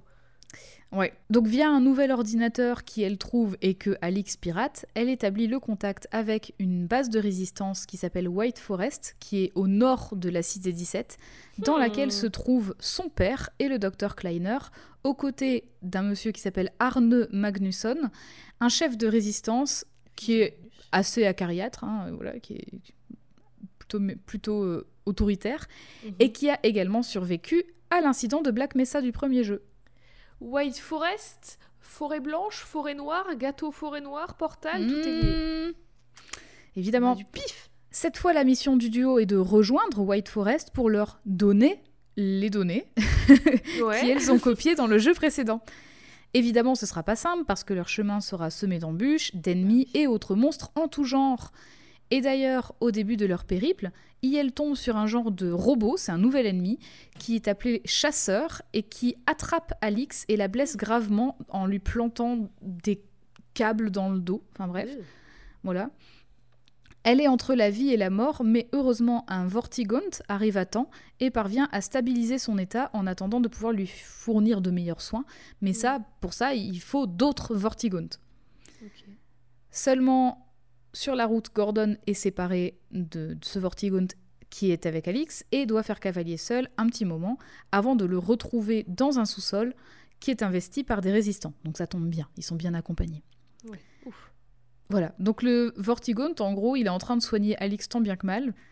Et en même temps, Gordon et les résistants doivent faire face à une attaque de monstres qui s'appellent des fourmilions. C'est des grosses. des- on dirait des grosses sauterelles dégueulasses, Ah immenses. Je hais. C'est immense. Je m'attendais à des grosses fourmis, j'étais déjà pas bien, mais c'est encore pire les sauterelles. Bah, en fait, ça ressemble pas. partout. Bah, c'est ça. En fait, ça, ça ressemble plus à une sauterelle qu'à une fourmi, mais je pense qu'ils disent. Ça s'appelle fourmilion. En anglais, c'est antlion, parce que ça creuse, en fait. Ça se fout dans la terre. Oh, c'est encore pire. Je déteste. Et donc, ils sont, c'est des insectes assez agressifs. Et ils arrivent pour attaquer le groupe. Donc, tout le monde doit y mettre du sien pour protéger Alix et le Vortigaunt. Après cette attaque, le Vortigaunt dit à Gordon qu'ils vont devoir aller dans le nid des fourmilions pour récupérer un extrait larvaire de cette espèce qui permettra de soigner la blessure d'Alix. Bah, bien, bah tiens donc, ça tombe bien. Par contre, Est-ce qu'on a envie d'aller dans un nid d'insectes? Hmm. Je suis, ouais, voilà, je suis en mission pour sauver l'humanité. Tu me dis, il faut aller dans un nid d'insectes pour trouver. Non, bah désolé, c'est fini. Bah, désolé. là, le monde est. Alix, euh, salut hein. Tout le monde meurt. je m'en fous. Je, je peux pas. Je suis Ah, désolée. L'univers était- se termine. C'était douloureux, c'était douloureux cette scène. Urk. Une fois cela fait, plusieurs Vortigons arrivent. Ensemble, ils se concentrent pour soigner Alix et ils invitent même Gordon à participer à cet étrange rituel. Donc ils forment un cercle tous Mhm. ensemble. Et du coup, c'est à ce moment-là, comme ils sont concentrés à, cons- à- à soigner Alix, ils sont pas concentrés sur autre chose. Donc le G-Man apparaît à Gordon Freeman à ce moment-là. Et du coup, il lui dit que si Alix Vance elle est encore en vie aujourd'hui, c'est parce qu'il l'a laissée vivre lors du tout premier incident de Black Mesa, alors qu'il il allait la, la laisser Quand crever à la fin de Half-Life 2. Oui, Ouais. quand elle était gamine. Mais il y a que Gordon qui le voit là. Oui, parce que du coup, il, il apparaît dans une genre de dimension, encore une fois bizarre, G-Man. où tout est noir. Le J, le G, c'est pour Gordon. C'est lui. Putain. Ça Je se. Mais je suis sûre qu'il y a une... Oui, il y a, il y a dû avoir des théories comme ça. Mais il ressemble pas beaucoup, par contre. hein. Engagez-moi, les scénaristes. J'ai des trucs. J'ai des trucs. J'écris un jeu quand vous voulez. Et en fait, le, enfin, le G-Man, il lui dit que si elle est encore en vie, c'est parce que du coup, il lui a laissé la vie sauve pendant l'incident de Black Mesa, en ignorant aussi les ordres de ses employeurs. Parce qu'il dit tout le temps mes employeurs, mes employeurs, mes employeurs. Donc du coup, on sait qu'il il y a des gens au-dessus de lui qui décident encore, tu vois. Hmm. On comprend du coup qu'il a un genre de plan pour elle, mais on sait pas trop bien quoi. Gordon reçoit alors l'ordre d'es- d'escorter. Donc ça y est, il a enfin une mission de la part du G-Man. Il reçoit l'ordre d'escorter. Je vais pas savoir le dire ce mot. D'escorter Alix jusqu'à White Forest. Mais lui, il suit elle- aveuglément ce qu'il lui dit G-Man, alors que visiblement, c'est pas un bon gars. Est-ce que est qu'il complètement a envie d'être repropulsé sur une planète sans armes? Je suis pas sûre. C'est peut-être pour ça. C'est vrai. Après, là, il lui dit escorte Alix à White Forest. C'était plus ou moins ce qu'il devait faire à la ce base. ouais, Donc, ouais. euh, et du coup, il dit il faut que, il faut que tu la, faut qu'elle soit saine et sauve à White Forest parce qu'elle va transmettre un message à son père, donc Eli, qui est de Mhm. se préparer à, je cite, des conséquences imprévues. Une fois Alix soignée, Gordon et elle récupèrent une voiture qui appartenait à des résistants malheureusement tués par le cartel auparavant, et elle roule vers White Forest. Sur la route, IL tente de contacter la dite base pour les prévenir que le cartel va les attaquer, mais sans succès. Un peu plus tard, IL tombe sur un genre d'immense larve extraterrestre qui vient de la citadelle. Il y en a plein, c'est pas la seule, ils en Non. ont vu d'autres. Mais en fait, ces grosses larves, on les appelle les conseillers. Ouais, bah, va conseiller quelqu'un d'autre. C'est ça. J'ai pas besoin de tes conseils. Salut Je veux pas que ce soit mon conseiller Pôle emploi si vous voulez savoir. Non J'allais dire, les larves, elles s'ouvrent et c'est plein de conseillères d'orientation du lycée qui sortent, tu sais. Est-ce que ça te dirait de devenir comptable? Tu sais que tu peux aller en école de commerce? C'est sortent des vieux conseils pourris. En tout cas, ce conseiller-là, il est dans un genre de, de cellule d'incubation. Et Alix dit à Gordon qu'il vaut mieux profiter du fait que le- qu'il soit en incubation pour le tuer parce qu'une fois que l'incubation est terminée, il sera trop fort. Donc du coup, bah oui. voilà, Tu lâches jamais. c'est ça. des Donc, mails incessants. c'est horrible. Donc IL tente de détruire ce système d'incubation avant qu'il n'éclose, mais manque de bol, le monstre se réveille et utilise ses pouvoirs, qui sont des genres de pouvoirs mentaux, télékinésiques, chelous. En tout cas, ça les rend impuissants, ça les plaque au mur et ils savent plus rien faire. Et du coup, bah, ils savent pas quoi faire, quoi. Il s'apprête à les tuer, donc à tuer Gordon en premier, Mhm. mais le mécanisme de son système d'incubation explose, fort heureusement, blessant le conseiller et le forçant à se- à s'enfuir, à battre en retraite. Alors j'ai pas d'image, mais un on dirait vraiment, on dirait vraiment, bah, c'est une grosse larve. En fait, il a pas, il a pas éclos. C'est juste que son, son système d'incubation a dysfonctionné, donc il Ah, s'est bah, réveillé. des- Voilà, il s'est réveillé en larve. C'est, c'est une larve, on va dire de, on va dire 1 mètre de diamètre et 3 mètres de long. C'est Oui. super grand, hein. c'est vraiment immense. hein. C'est blanc. Oh Quand Alix et Gordon arrivent enfin à White Forest, ils se rendent compte qu'il s'agit d'une ancienne base de lancement de missiles nucléaires, donc ils sont plutôt bien équipés. Oui, j'imagine. Voilà. Et Alix y retrouve son ami de toujours, Chien, mais aussi Ah. son père et le docteur Kleiner. Après que Gordon a repoussé une attaque du cartel sur White Forest, Kleiner parvient enfin à décoder le message envoyé par Judith Mossman, qui en fait se trouvait avec les données que Alix avait Oui. copiées. Ouais. Donc il y avait un message de Judith Mossman. Et en fait, dans ce message, dans ce message pardon, ils apprennent que Judith a disparu, elle s'est fait arrêter par le cartel, alors qu'elle était en train de chercher un navire appelé le Borealis, un navire qui avait disparu lors d'expériences menées par une agence rivale de Black Mesa. Est-ce que Jade, tu te souviens de son nom? Non. White, ça Non, c'est Aperture Science Ah bah oui, mais ouais Je suis con Moi, je cherchais un, je cherchais un nom que t'avais dit déjà dans l'épisode. Bah, Ça oui, ça oui, fait plus de bête, 20 je suis épisodes, c'est fini. oui, donc Aperture Science, c'est le, le science de rival principal de, de Black Mesa, et apparemment, le navire Borealis a été intercepté par Aperture Science. Judith Mossman était sur ses traces parce qu'il il paraît qu'il y a des recherches très importantes sur ce navire qui pourraient servir à la résistance pour contrer le cartel. Entre les dimensions peut-être, parce que ça ouvre des portails, euh, aperture science, ouverture. Bah, Black Mesa, ils ont ouvert un portail, regarde le bien que ça leur a fait. hein. Bah ouais, mais peut-être que les autres ils le font mieux. Bah, du coup, non, il y a un robot tueur.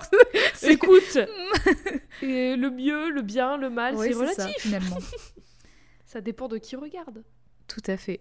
En tout cas, en apprenant du coup la disparition de Judith, de. Judith, qui, soit dit en passant, connaît quand même beaucoup de secrets de la résistance, hein, je le rappelle, Eli est au fond du fond, et encore plus au moment où Alix, qui a l'air dans un état second, elle lui dit qu'il doit se préparer à des conséquences imprévues. Ah oui, bah oui. La fameuse phrase. En fait, c'était comme si elle était brièvement saisie par, euh, par le message du G-Man. Donc par la suite, elle voit que son père il est pas bien, donc elle lui dit bah assieds-toi, je vais te chercher un thé, euh, t'inquiète, pose-toi, enfin ça va bien se passer. Elle s'occupe de lui bien, tu vois. Et c'est à ce moment-là que Eli, il annonce en fait à Gordon que le G-Man, lui aussi, il l'a rencontré. Il l'a rencontré quelque temps avant l'incident de Black Mesa, et il l'a dit à personne. Et en fait, le G-Man lui avait dit que s'il ouvrait ce portail, il devrait s'attendre à des conséquences imprévues. C'est pour ça qu'en fait, il était complètement déstabilisé quand sa fille lui a dit exactement Mhm. la même phrase. Donc leur conversation est malheureusement interrompue par une nouvelle attaque du cartel qui est bien plus agressive et qui pourrait réduire en miettes le plan de Magnusson, qui est en fait, attention, on aime bien faire dans le dans l'extrême, c'est d'envoyer une fusée Oui. pour Ouais. éteindre, enfin pour fermer le super portail qui s'était ouvert. Je trouve que c'est dire éteindre le soleil. J'allais dire, Waouh. Fin de l'humanité. euh, Mais comment tu vas le fermer le portail? Tu vas le je boucher sais, je sais pas. Là, je encore une fois, Tu je mets ne une pas grosse météorite dedans pour le faire, pour le boucher? Ça explose. Peut-être que ça a été expliqué, mais j'ai peut-être oublié parce que j'ai pas, j'ai pas, en fait, j'ai Pas pas pris, les- j'ai pas pris les notes en même temps. Oui, bah oui, Donc bon. Donc Gordon, il s'occupe de cette petite invasion, hein, voilà, il s'en sort. Il rentre tranquille, les doigts dans le nez. Alix va le féliciter et elle lui annonce que un hélicoptère est déjà prêt pour qu'elles puissent ensemble partir chercher Judith une fois que le, por- le portail sera fermé. Le lancement de la fusée se déroule sans encombre, le super portail est fermé, tout se passe très bien et c'est peut-être même un peu trop beau. Bah ouais? C'est bizarre. Ouais. Avant de partir vers l'hélicoptère, Eli prend Gordon à partie et lui demande de ne pas récupérer la cargaison du Borealis. Lui, il veut que cette cargaison elle soit détruite parce qu'il est persuadé que les recherches d'Aperture Science, elles seraient tout aussi dangereuses que celles de Black Mesa et qu'il ne faut plus utiliser de telles recherches même si c'est contre le cartel parce que ça peut se retourner contre eux en fait. Lui, il voit vraiment quelque chose de très funeste en fait si on récupère ces recherches-là. Ensemble, et avec Alix aussi, IL se dirige vers le hangar de l'hélicoptère et au moment de faire leurs adieux à Eli, parce que Gordon et Alix partaient seuls hein, normalement, les deux protagonistes sont plaqués au mur par un champ de force étrange généré par deux Conseil. conseillers qui surgissent du toit. Putain. Donc deux grosses larves dégueulasses. Ah. L'un d'entre eux attrape Eli avec sa télékinésie, je sais pas quoi, et le tue devant les yeux d'Alix. Par chance, Chien arrive et empêche le conseiller qui veut s'en prendre à nos deux protagonistes en le blessant, en le blessant gravement. Les deux monstres finissent par se fuir et Half-Life 2 épisode 2 se termine sur cette image terrible d'Alix qui pleure la mort de son père. Oh non Et en plus, c'est des grosses larves, quoi. Ça me dégoûte. Ça me Tué par une larve. Horrible. Des conseillers Pôle emploi en forme de larve. C'est plus des conseillers d'orientation maintenant, ça y Mais est. oui, bah j'ai. Ça, dénonce. J'imagine deux conseillers Pôle emploi en train de te harceler. Vous avez fait votre actualisation Vous avez actualisé ce mois-ci On est bientôt le 15, faut le faire, On dépêchez-vous. va vous radier, hein Ah, C'est ça, en fait, ils ont radié. Oui, Ils, ont radié son père de Pôle emploi. Super. Pauvre. C'est un peu, un peu extrême comme Un peu radiation. excessif, ouais. A priori, il y aurait dû avoir un épisode 3 après cet épisode 2, mais il n'en fut rien et on devra attendre 2020, soit 13 ans après l'épisode Bah 2, oui, je pour revoir souviens- Alix. Enfin, je me souviens, je vois encore le compte Twitter Is Half-Life 3 out Ouais. yet. Alors déjà, il y avait... Grande inspiration C'est ça.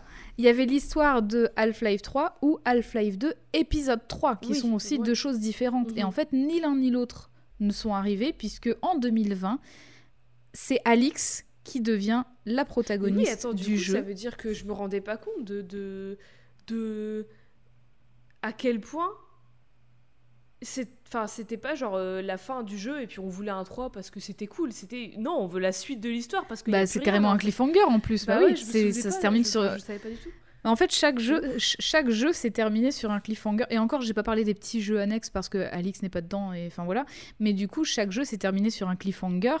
Et je pense que je pense qu'on est vraiment dans un dans un truc qui fait que au plus on attend, au plus les personnes qui sont sur le projet, elles se chient dessus parce que j'imagine qu'il y a aussi des euh, enjeux de pas faire une pas faire une réponse décevante à Bah, l'attente en fait. Evil, quoi après Beyond Good and Evil moi j'y pense depuis tout à l'heure surtout l'attente là de ces tant d'années mais à la limite le 1 se suffit à lui-même tu vois Tout à pas- fait. C'est pas forcément. Il n'y a pas de cliffhanger de ouf à la fin. T'as pas toutes les réponses, mais tu peux euh, t'imaginer des trucs, tu peux écrire des trucs, tu peux faire des théories et tout, mais il n'y a pas un cliffhanger comme ça. euh, genre, Mhm. euh, il y a encore quelque chose à faire à la fin, tu vois. Et puis le C'est 2 ouf. est pas prévu pour être une suite. Oui, c'est un préquel. Tout à fait. Donc, Et ben là, Half-Life Alix, est-ce que c'est Half-Life suite? Alix. Eh ben, on va, on va en parler. Alix, bravo à elle, devient la protagoniste du jeu Half-Life Alix. Bravo Mérité. Mérité. Et alors ici, le jeu est scénarisé par Eric Walpo, toujours, aux côtés de, cette fois, Jay Pinkerton et Sean Vanaman. À noter d'ailleurs que il est sorti à peine trois jours après Animal Crossing New Oui, Horizons. je me souviens. je me souviens, je voyais euh, plein, de, plein de let's play et tout. Ouais, et oui, j'ai réussi à placer une deuxième fois Animal Crossing dans cet épisode. Ce jeu se joue en réalité virtuelle Mhm. et il se déroule 5 ans avant les événements de Half-Life 2. Ok, attends, donc elle a 19 ans. Elle a 19 ans. c'est- Euh, c'est là qu'elle qu'elle t'a- T'avais dit qu'elle faisait un truc à 19 ans. Bah, elle, co- elle commence à faire ses missions pour la résistance. Oui, c'est ça. C'est ça. Donc à ce moment-là, donc elle a 19 ans effectivement, et en plus de ça, Gordon Freeman ne semble pas encore revenu de sa stase. Oui, toujours dans Voilà. sa stase, toujours dans son trou noir. C'est ça. Aussi, dans, cette, dans ce jeu-là, Alix n'est plus doublée par Merle Dandridge, elle est doublée par l'actrice Ozioma Akaga, qui a une voix légèrement plus aiguë. Oui, est-ce que, et comme on la joue maintenant, est-ce qu'on l'a- on a des toffs d'elle? Bah du coup, on en a très peu parce que comme on la joue et qu'on est sur un système un peu FPS, Bah ouais. on voit que ses mains, quoi. Bah ouais, on voit nos mains. En plus, on est en, en réalité virtuelle. Elle est, elle est exactement pareille. Elle a toujours la même tenue, les mêmes cheveux et tout. Mais je la. Enfin, après, c'est sûrement les dessins. Elle est. Oui, alors j'ai aussi l'image... et. Attends, tiens, j'avais oublié celle-là. Elle a l'air plus sûre d'elle, plus assurée. L'image in-game, là, c'est un... Comment dire Un mode C'est bah, pas, c'est pas, oui, mais en fait, c'est, on, on voit que du coup, son, son skin n'est pas tout à fait fini. En fait, elle a, elle a une peau qui est étrange, etc. La couleur de ses cheveux, ça va pas. Enfin, en même temps, c'est logique, on la voit jamais dans Ah le jeu, ouais, donc forcément, Mais elle est exactement pareille. Ils ont rien Ouais. changé. il y a juste peut-être, oui, ils ont peut-être affiné un peu son visage, mais oui, elle a la même dire, elle a tenue et ouais, exactement la même tenue et tout. tout à fait. Et j'aime beaucoup d'ailleurs son ses, ses cheveux collés à son court euh, rabattus sur son crâne avec son bandeau, c'est très en fait c'est très elle est très dans la praticité. Et Oui, je trouve ça trop cool. Elle a bien raison. Alors, au début du jeu, Alix, elle est en surveillance dans un quartier de la Cité 17, peu avant euh, que des soldats du cartel fassent un comptage. Elle passe un appel à Eli, son père, qui lui annonce qu'il a trouvé des informations très importantes sur une supposée super arme qui est bien bien gardée par le cartel dans une sorte de gigantesque coffre-fort qui ressemble à un vaisseau dans le ciel. Oui, c'est Boralis quoi. Voilà. Ok, c'est bon, on a compris.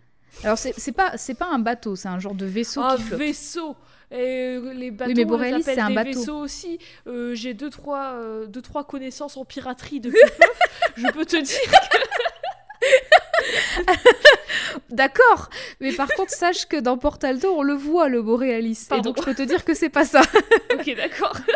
c'est vraiment un bateau, le Borealis. D'accord. Donc, euh, elle, rentre, elle rentre chez elle aussi discrètement et rapidement que possible, parce qu'elle se rend compte que plus elle avance, plus le comptage devient brutal dans les rues, et donc ça l'inquiète. Mm.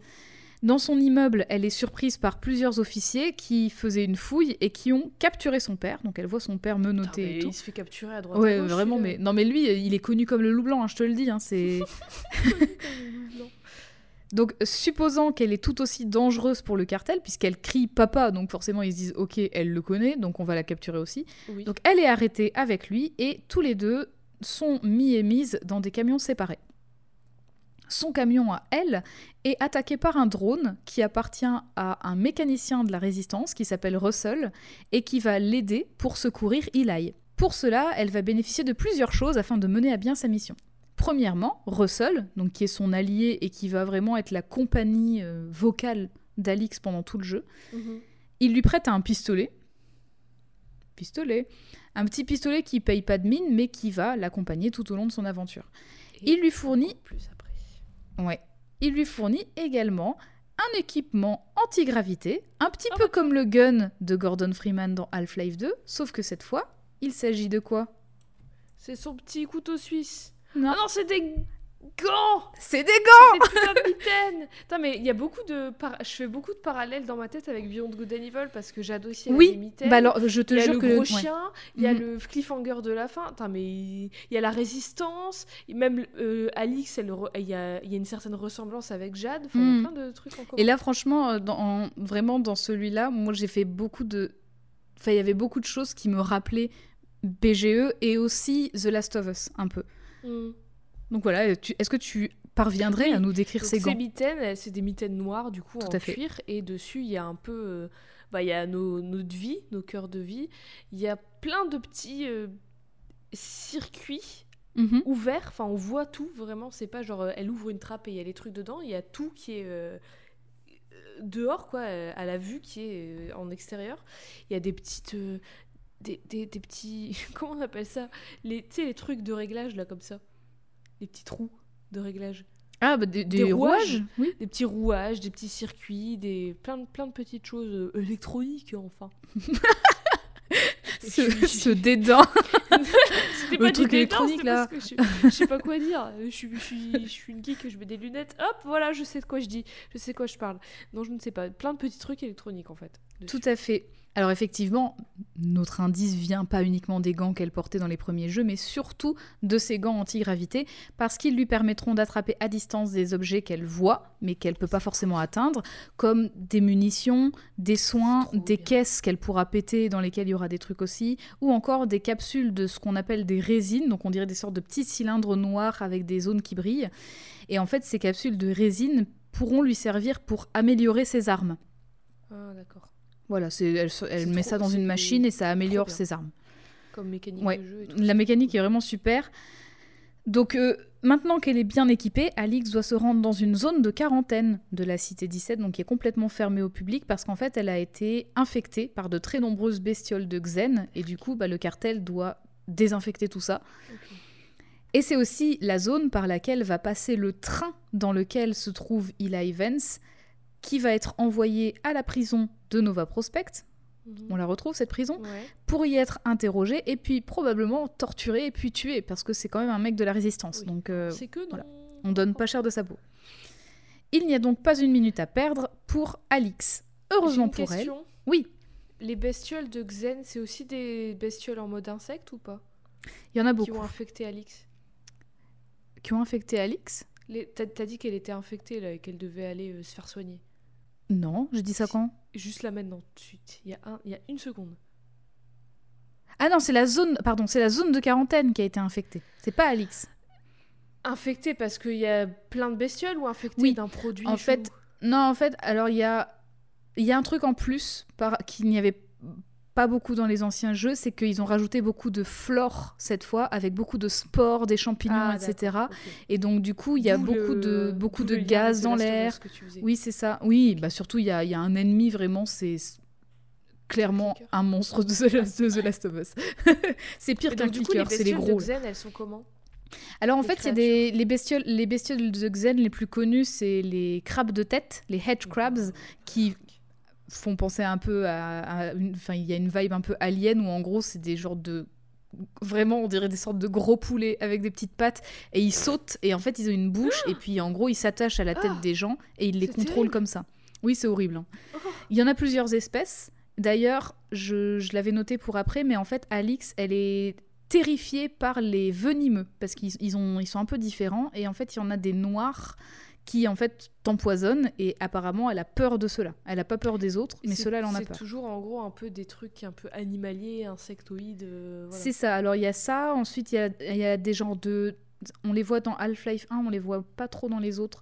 Il y a des genres de chiens qui envoient des des, des, des ondes en fait, genre des ondes de son, tu vois. Ils, ils peuvent te coucher comme Ouais. ça. T'as des bêtes plus grosses. hein. Après t'as les Vortigaunt aussi qui étaient contrôlés mais qui sont pacifistes en vrai. Enfin t'as plusieurs bestioles plus ou moins grosses. Mais c'est vrai que de manière générale, les ennemis principaux, on va dire, de Half-Life, c'est justement ces crabes de tête ou les personnes qui sont contrôlées par ces Oui, crabes de tête et qui sont des genres de zombies, du coup. Hmm. Voilà. Là, en plus de ça, effectivement, il y a une mécanique avec des spores et du coup, il y a de l'air qui est contaminé, etc. Et Alix, elle n'est pas du tout équipée pour ça. Elle n'a pas de masque à gaz, elle n'a pas de combi hazmat euh, comme. euh, Ouais. Enfin, c'est pas vraiment une combi hazmat, mais Gordon Freeman, il a une combinaison de protection anti-radiation. Elle, elle a pas ça. Donc, du coup, tu vois, elle doit être un peu plus maline aussi. Alors, heureusement pour elle, Alix, elle aura toujours Russell avec elle dans son oreillette. Tout comme, en plus de ça, il voit ce qu'elle voit. Je ne sais plus comment, je l'ai pas noté. Bon, la technologie. Oui, la technologie, voilà, c'est c'est magique un peu. hein. bon, sauf quand il y aura des interférences, auquel cas Alix sera toute seule dans sa merde. Voilà. Ouais, bah sinon, euh, il faut rendre intéressant le jeu aussi. Ah bah oui, oui. Dans la zone de quarantaine, elle se trouve face à plusieurs monstres et plus tard des ennemis du cartel qui sont là aussi, qu'elle va devoir battre avec intelligence puisqu'elle sait qu'ils sont trop forts pour elle. Ils ont notamment des armes automatiques qui sont d'ailleurs connectées à eux puisque en fait les, les agents du cartel c'est des genres d'aliens humanoïdes et Ouais. du coup bah ils sont ils peuvent se connecter à leurs armes donc en fait elle avec son petit pistolet bah elle a pas une chance quoi. Aussi, au début, elle ne peut pas accéder à toutes les zones de, à toutes les parties de la zone de quarantaine parce que certains tronçons sont plongés dans le noir complet. Et en fait, on apprend au cours d'une discussion qu'elle a avec Russell qu'elle a très très peur du noir. Ce problème sera partiellement réglé après qu'elle ait trouvé une lampe torche, heureusement, Oui. qu'elle pourra fixer à ses gants anti-gravité, justement. Encore un truc qu'on peut y fixer. Tout comme d'autres choses, hein, d'ailleurs. Aussi, de tous les ennemis qu'elle rencontre, voilà, comme je disais tout à l'heure, c'est les crabes de tête venimeux qui lui font le plus peur, qui sont particulièrement agressifs d'ailleurs.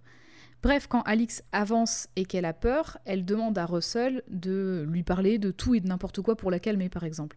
Donc c'est ainsi qu'elle apprend ce qu'est un club sandwich, parce qu'elle savait pas ce que c'était. Je rappelle qu'elle avait Sandwich 4 ans. triangle. Je rappelle qu'elle avait 4 ans Bah quand oui. sont arrivés les, Ah les oui. extraterrestres sur Terre. hein, donc, euh, Et du coup, bah, elle sait comment c'est fait, avec quelle viande, euh, enfin voilà. Et tu peux le décliner de plein de façons, c'est génial. Ouais, tu peux non, le mais en triangle, en carré, en ça. rectangle, comme tu Mais veux. c'est trop drôle, il lui, il lui explique la provenance de la viande. Il dit oui, cette viande-là, c'est une viande italienne et tout. Enfin, il lui fait vraiment tout le détail. Et du coup, ça, bah, ça donne un peu faim quand même. Mais du coup, vraiment, elle est en mode waouh, mais c'est incroyable. Alors que c'est un sandwich, enfin, tu vois. Ouais, mais c'est vrai ouais, que pour elle, c'est incroyable. C'est ça. C'est aussi comme ça qu'elle apprend qu'avant l'incident de Black Mesa, Russell, qui est un gros nerd accessoirement, Bien sûr. Avait téléchargé Internet. Apparemment, il a téléchargé tout le contenu d'Internet, c'est ce qu'il dit. je sais pas. C'était l'internet de quand ça avait commencé où il y avait rien dessus parce que Celui de c'est 1998, ouais. Bah ouais. Et encore, même là. Et qu'il euh, continue de s'en servir comme une base de données à ce jour. C'est bien pratique. Putain, il doit avoir des sacrés trucs et il doit avoir des trucs dont je pense qu'il aimerait pas savoir quoi. Oui, bah, je pense qu'il a peut-être eu le temps aussi d'écu, mais tu me diras. bon. Il a vidé tout le dark web et il en veut pas. Hop, ça poubelle, ça dégage. Il y a une bonne alchimie entre les deux, car autant il donne des indications et il sert parfois de comic relief en fait, puisque parfois Ouais. il fait des petites blagues et tout, ou même mal- malgré lui. Mais c'est jamais en trop en fait, c'est Mhm. toujours un peu scripté, donc c'est pas genre quand t'as une phase de combat, il vient pas parler en fait, c'est c'est Ouais. vraiment bien fait. Et aussi, quand je disais que parfois il faisait des petites blagues et tout, c'est la première fois qu'elle lui demande Est-ce que tu peux me dire quelque chose? Est-ce que tu peux me parler de quelque chose? Ça va pas, j'ai peur et tout. Il lui dit euh, Ah, tu sais, il y a de très fortes chances que tu meurs là. Enfin, et en fait, il lui parle, mais il est très terre à terre. Et là, Oui. mode Bah, merci. Enfin, ça me rassure pas du tout. quoi. je sais, mais c'est pour ça que je te demande de me dire un truc en fait. Au bout d'un moment, Alix tombe, tombe sur d'étranges énigmes qui ont en fait été laissées là par un Vortigaunt. Quand elle le rencontre un petit peu plus tard, on se rend compte qu'elle semble pas trop trop aimer la façon qu'il a de parler par énigme en fait. Elle, elle a pas le temps, elle est pressée, Mm, elle doit retrouver son père, donc elle est en mode euh, oui mais je, je comprends pas, Euh, ok, moi je cherche Dis mon les père. choses clairement et puis voilà. C'est ça. Le Vortigaunt lui apprend que son lien à la conscience collective des autres Vortigaunt a été brisé à cause du cartel. Et du coup, bah, si on connaît un petit peu l'histoire des précédents jeux, et comme je le disais tout à l'heure, euh, les Vortigaunt, ils ont une connaissance du présent, du passé et du futur. Tout est mélangé pour eux. Mhm. Et du coup, bah, lui, comme ce lien, il est un peu coupé, il mélange tout. Et quand Alix lui dit qu'elle cherche son père, il lui dit ton père est déjà mort. Donc Bah elle, elle panique, elle est en mode quoi? Et forcément, nous, on sait que Mhm. c'est pour plus tard, mais elle, elle sait pas. Donc il se corrige et il lui dit que son père va mourir un jour. Oui, comme tout le monde. Et, ouais, et elle dit qu'elle fera tout pour empêcher ça. Et elle se sépare, mais le Vortigaunt lui dit que de toute façon, il l'aidera. Ça arrivera. Et quand Alix parvient enfin à trouver un moyen d'arrêter le train qui transporte son père, c'est un peu la panique parce qu'en fait, elle le fait dérailler. Donc elle fait un énorme accident. Putain, mais les trains et les déraillements de train dans ce jeu, euh, Ouais. ça y va. hein. Mais les trains dans ce jeu, parce que je crois que tous les jeux Half-Life commencent dans un train ou avec un- une, une histoire de train, sauf Alix où pour le coup tu commences dans un immeuble. Mais bon. Elle s'infiltre dans le train pour trouver son père, qui en fait est malheureusement suspendu au-dessus du vide. Il y a- il y a- ça a créé un cratère, il est au-dessus Ouais. du vide et il l'appelle à l'aide. Alix lui tend la main mais ne parvient pas à le rattraper à temps et il lâche prise et il chute. Donc une fois encore, on entend Alix pleurer son père, mais par chance, il est remonté grâce au pouvoir du Vortigaunt qui l'amène à lui. Donc ils sont séparés, sur deux plateformes séparées. Mhm. Alix dit à Eli qu'elle va les rejoindre très vite et qu'enfin, elles pourront rentrer chez elles. Et Eli lui dit que non, la super arme que contient le cartel, elle pourrait leur être utile, ou en tout cas, il faut la détruire. Enfin, c'est l'un ou l'autre, Ouais. quoi. Il faut, Ouais, faut pas la laisser là. faut- ouais. C'est ça. Donc il lui dit que lui va retourner à la base aux côtés de Russell pour continuer de décoder les informations qu'il avait trouvées, mais que elle, elle doit quand même trouver un moyen de déconnecter le vaisseau, là, le coffre-fort immense qui semble contenir cette arme, et en fait qui est alimenté par des très gros câbles. Donc il lui dit il faut que tu déconnectes ce truc, comme ça euh, ça protège plus l'arme. Le Vortigaunt dit à Alix que son voyage commence en suivant l'étoile du Nord, ce qu'elle ne comprend pas bien. Ouais, bon, Dis-moi où je vais, quoi. Oui, sauf que en fait, euh, quelques minutes après, elle se retrouve devant un hôtel qui s'appelle littéralement Ah, l'étoile du Nord. C'est simple Et- comme ça. Smart, hein Bref, la traversée de cet hôtel est encore semée d'embûches et Alix va devoir affronter ses peurs, des monstres et beaucoup, beaucoup de sport, et trouver le moyen de résoudre des énigmes et de pirater tout plein de dispositifs du cartel afin d'accéder à leurs ressources, parce qu'il y a des coffres qui sont verrouillés, donc elle va les déverrouiller. Il y a des munitions, il y a des, des soins, et il y a aussi des grosses machines qui vont lui permettre d'améliorer ses armes à l'aide des capsules de résine qu'elle trouve depuis le début. Donc du coup, son petit pistolet qu'elle a depuis le début, elle peut l'améliorer. Tu peux augmenter le magasin, tu peux mettre des viseurs, enfin voilà, tu, tu l'améliores au fur et à mesure du jeu. Elle parvient finalement à arriver au pied d'un ensemble de câbles qui envoient de l'énergie électrique en grande quantité vers l'immense coffre-fort, et elle découvre que ces câbles sont en fait alimentés par un Vortigaunt qui est retenu captif. Toute l'électricité, ça vient de lui en fait. Aïe, aïe, aïe, aïe, aïe, aïe, aïe, aïe. Est-ce que le- je vous ai dit que le cartel, c'était des méchants? Elle le libère et il lui dit de continuer sa route vers le coffre-fort. Mais elle, elle est en mode bah je peux pas, tant qu'il y a les câbles, moi je peux pas y aller. Enfin, il faut que je, dé- faut que je débranche les autres câbles. Et le Vortigaunt lui dit que c'est lui qui se chargera de libérer ses congénères, ce qui aura pour effet de déconnecter les câbles au fur et à Mm. mesure. Sans énergie, il sera possible pour Alix d'accéder au vaisseau puisqu'il ne flottera plus dans les airs. Après que son père est revenu à la base, donc Alix le sait grâce à Russell, elle est soulagée et elle discute de temps en temps avec lui autant qu'avec Russell. Maintenant, il y a, y a un petit dialogue, il y a des dialogues en plus, quoi. Et plus Eli décode ses données, plus il tient au courant Alix sur le contenu du Mm. fameux coffre-fort. Aussi, elle finit par apprendre que ce, corps ne prote- ce coffre pardon, ne protège pas une super arme, mais qu'il retient en réalité quelqu'un prisonnier. C'est une prison, c'est pas un coffre. Freeman, emprisonné par le G-Man, dans un putain de vaisseau slash bateau dans le ciel. Je suis pas musicienne, ça s'entend. Et que ce quelqu'un, c'est effectivement hmm, un survivant très Oui, puissant de Oui, l'incident bah, de Black Mesa, qui se trouvait dans un immeuble de la cité. hein. et en fait, du coup, bah, c'est tout l'immeuble qui a été foutu dans la prison pour le retenir. Mais pourquoi lui? Et bah justement, c'est ce que c'est ce qu'elle cherche à comprendre. Immédiatement, Eli et Alix, qui connaît du coup, qui a entendu parler de lui, pensent à Gordon Freeman, comme toi, puisqu'il est porté disparu depuis les événements du premier jeu. Et donc du coup, la mission d'Alix, elle change. Elle devient celle de secourir leur espoir de sauver la Terre. Mhm. Donc là encore, ça occasionne quelques petits bavardages de tout et de rien, comme par exemple Russell qui raconte à Alix la légende de Gordon Freeman qui a survécu à Black Mesa avec rien d'autre qu'un pied de biche. Alors que, bah, oui, il commence avec ça, mais si tu joues au jeu, tu sais très bien que non. Oui, bah oui. Bref, vient le moment d'entrer dans- dans le vaisseau et la radio d'Alix coupe. À ce moment-là, elle perd le contact. Et c'est au moment où son père, affolé, lui dit qu'elle ne doit surtout pas y aller. Et elle est dedans à ce Hmm. moment-là. Hmm. Donc il a peut-être trouvé quelque chose au dernier moment, Ouais. voilà, qu'il fallait pas. Une fois dans le vaisseau, Alix est confrontée à plein de choses étranges. Déjà, elle n'a plus aucune arme sur elle. Donc ça valait le coup d'améliorer euh, tout ça. hein.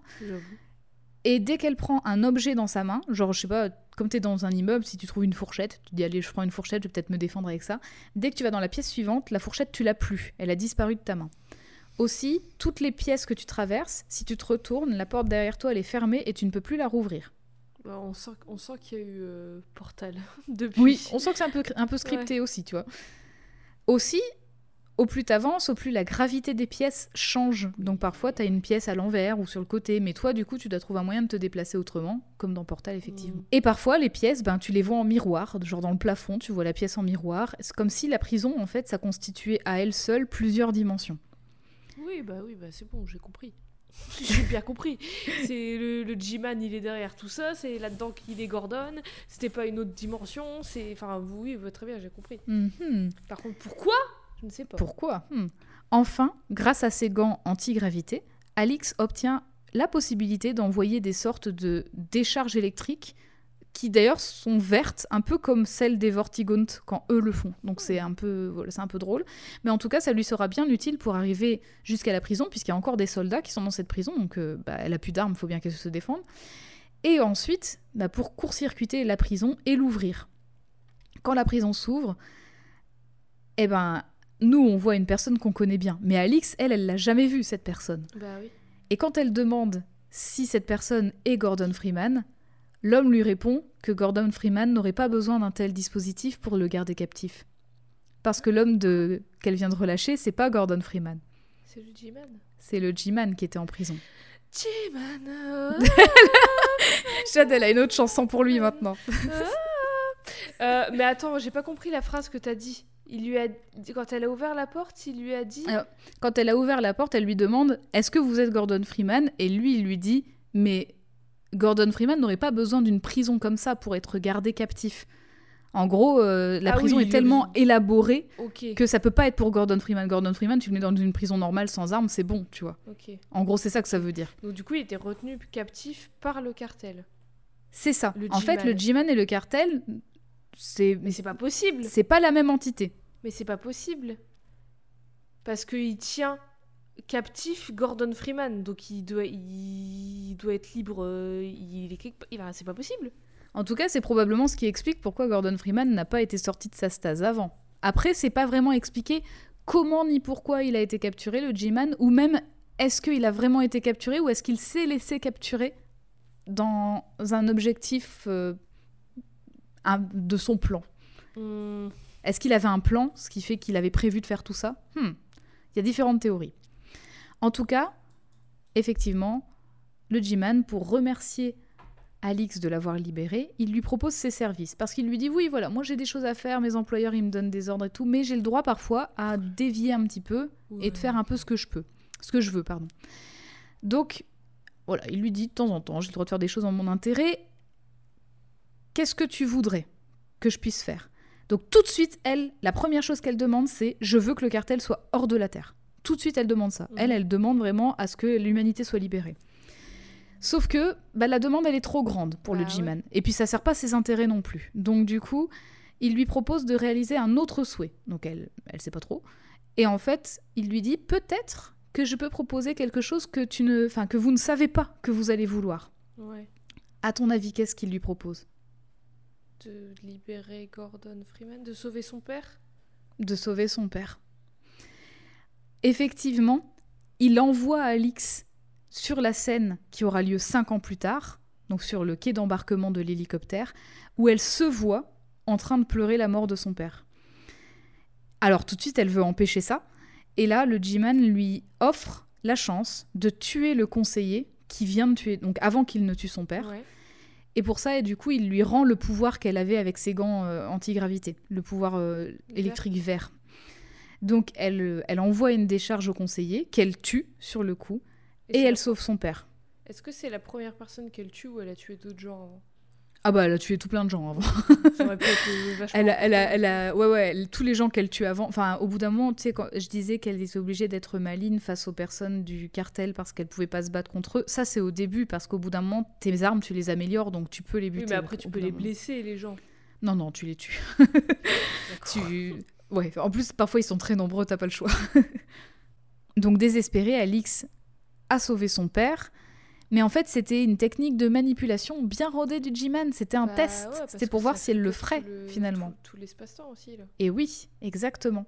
Donc, ce dernier, il lui dit qu'il est satisfait du travail qu'elle a accompli, notamment parce qu'en fait, il a été déçu d'une personne qu'il avait employée auparavant. Gordon Donc. Voilà, il dit pas qui c'est, mais nous, on sait. Mhm. Elle, elle sait pas, du coup, parce qu'elle sait pas que Gordon, il connaît le G-Man. Il, il Bah, c'est ça, en fait. Est-ce que c'est parce qu'en fait, il, il fait quand même à sa sauce ou pas? Mais est-ce que le G-Man, ça serait pas un. mais, mais attends. Mais. euh, En tout cas, Merde de pas savoir ouais. Bah, je pense que ça énerve beaucoup de fans aussi, tu vois.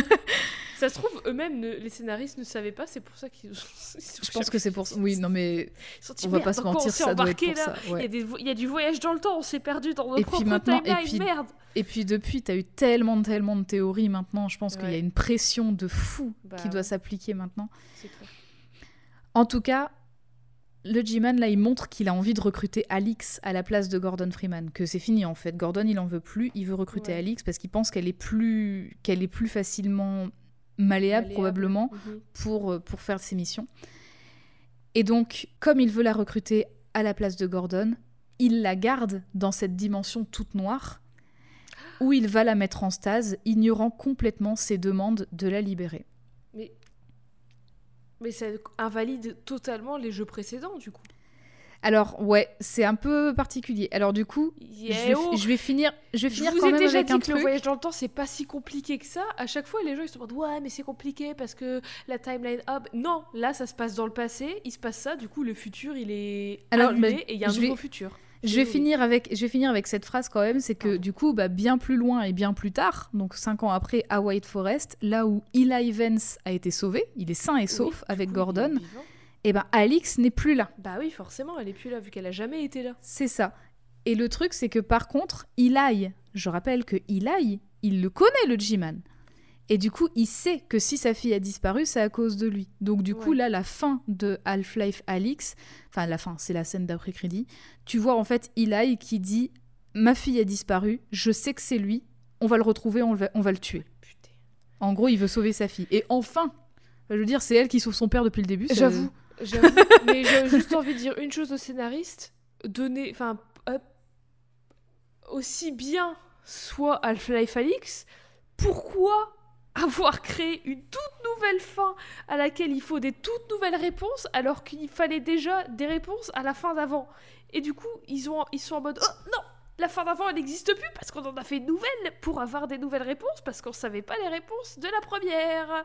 J'ai l'impression que ça Alors fait ça. ouais, a- après, moi je m'étais dit que c'était pas mal non plus. En vrai, enfin moi j'ai vraiment, et je dis pas que j'ai- c'est j'ai mauvais. Je dis juste que ils j'ai sont un vraiment peu- pris, mais moi j'ai vraiment pris beaucoup de plaisir face à cette histoire-là quand même parce que bon déjà en termes de mécanique de jeu c'est Mhm, incroyablement plus prenant.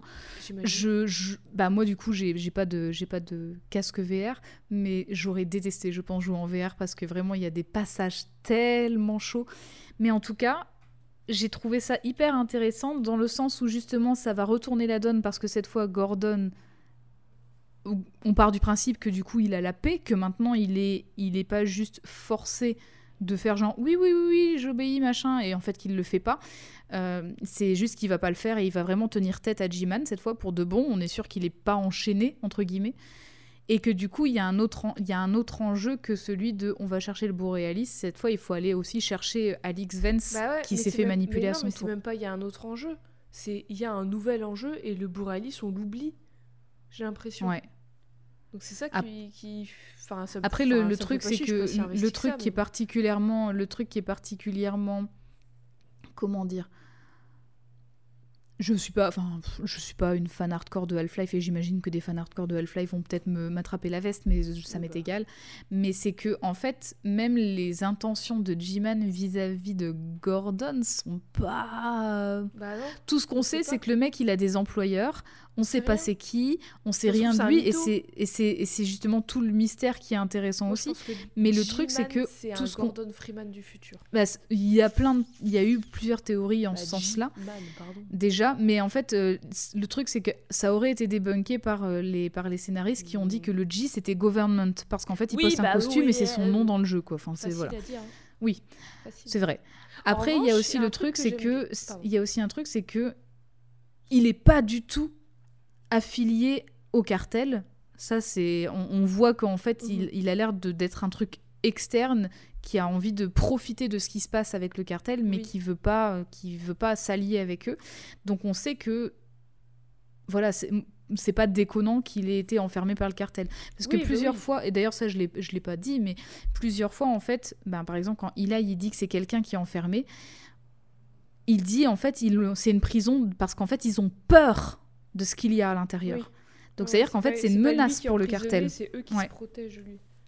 C'est ça, c'est en gros le G-Man est une menace pour le cartel tout comme Gordon l'est aussi, mais enfin voilà, c'est pour ça qu'ils l'ont enfermé en fait. Donc il y a plein de trucs sans réponse comme ça, de plein de raisons. L'idée c'était peut-être pas de faire ça, mais en fait je trouve ça intéressant que Alix soit beaucoup plus impliqué dans l'histoire comme ça. Et, et du coup que en fait ça explique, mais ça explique plein de choses aussi parce que ça se connecte peut-être pas à la fin de Half-Life 2 épisode 2. Mais en tout cas, ça se connecte à tout plein de trucs, à savoir bah, pourquoi il s'est fait chier à sauver une gamine de 4 ans alors qu'il laisse plein de gens mourir. C'est peut-être parce qu'il avait un plan prévu pour elle. tout à l'heure, tu disais, ouais. tout à l'heure, tu disais, mais comment les Vortigons, ils arrivent à le retenir, le mec, alors qu'il peut faire tout ce qu'il veut? Bah, ça se trouve, en fait, il a dit, ok, bah, je vous laisse le bénéfice du doute, vous sauvez la meuf et moi, j'ai peut-être un plan pour elle, tu vois. Ça se trouve, en fait, c'était, tu vois, ça, ça, expliquerait ça, en fait. Il ressemble à quoi les Vortigons ah, j'ai pas d'image, attends, je vais t'en trouver une. Non, mais c'est pas grave. C'est des genres d'humanoïdes de, verdâtres, grisâtres, avec un seul œil. Euh, rouge. dire peut-être que le G-Man c'est un Vortigund. Mm, ben, en fait, après, le, G-Man, c'est peut-être euh, quelqu'un qui change de forme aussi. Hein, donc, ça, c'est. tu vois, on sait pas. Hein. En revanche, euh, depuis le début de l'épisode, j'avais envie de dire que bah, Gordon, il t'aurais très bien pu faire tous les Half-Life avec Alix en perso principal et ça aurait eu la même histoire.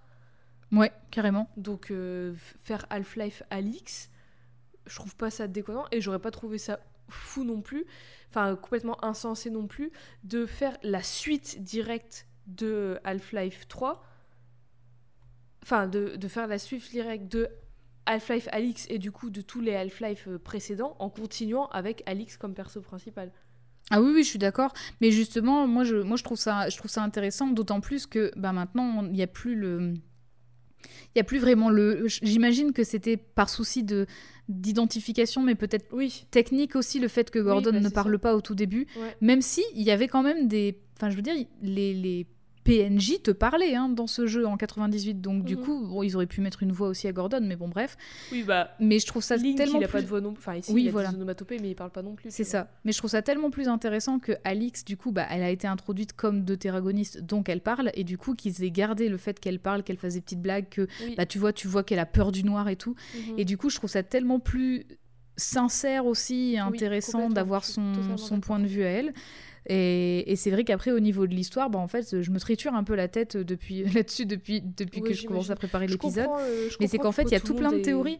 Il y a des théories, il y a des gens qui disent, mais en fait, ma théorie, c'est que, en gros, euh, la Alix du donc la Alix de Half-Life 2 épisode 2 qui a vu son mhm. père mourir, elle a été extraite par le G-Man, il lui a effacé sa mémoire, il l'a remise 5 ans avant pendant que celle qui a 19 ans, il l'a prise et il l'a foutue en stase. Comme ça, il n'y a pas d'histoire de, paradoxe. Donc tu vois, tu as des théories comme ça, ils pensent vraiment à tout. Et moi, je suis là, genre, je sais pas quoi en penser. Moi, j'ai passé un bon moment dans cette histoire. J'ai envie de dire, on peut laisser un petit trou scénaristique, ça me dérange pas. Euh, je veux dire, Avengers 4, euh, merci, hein, euh, on s'en souvient du trou scénaristique dans le, dans le, voyage dans le temps aussi. Et tout le monde s'en fout. Mais il n'y a pas de trou scénaristique là.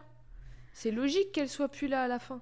Oui, bah oui, mais du coup, c'est vrai qu'il y en a plein qui sont. Il y en a beaucoup qui ont été déçus par le jeu euh, pour plein de raisons et aussi notamment parce que effectivement ça invalide une fin qui est là depuis euh, bah, bah oui, ça, ça fait 14 ans. Ça, ça se comprend, surtout que toi, t'attends une suite et en fait, t'as pas une suite, mais je me dis, c'est pourquoi ce serait pas une suite finalement? En fait, ça se trouve, euh, bon, ils ont dit on change parce que voilà, mais c'est pas celle qu'on attendait forcément. C'est ça. Après, ça peut. Ça te change l'histoire. Les deux peuvent exister aussi. C'est ça.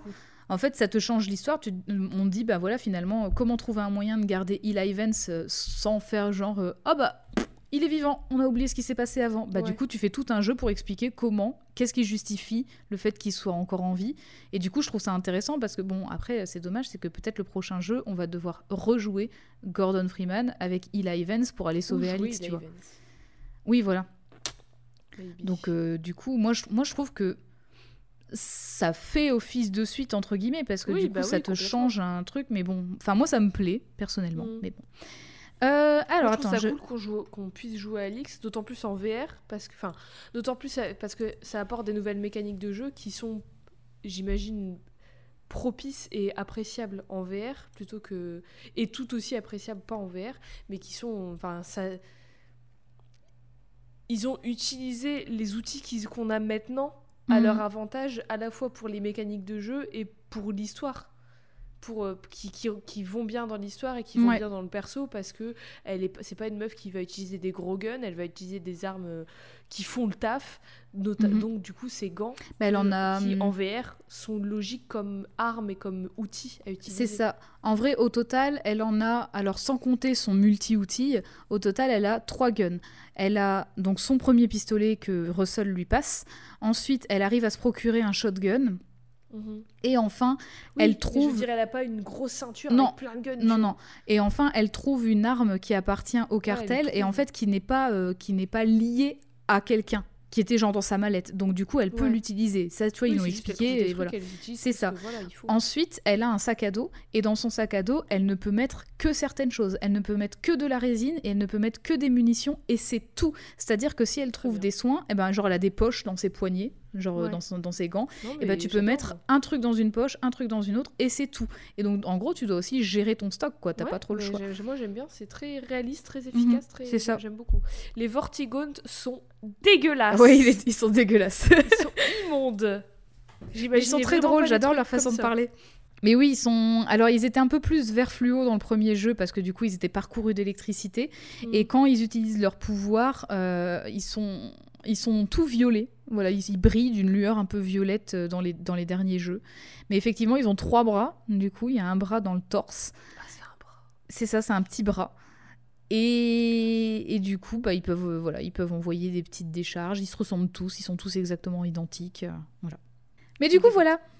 C'était Alex Vance de la série, la licence de jeux vidéo Half-Life.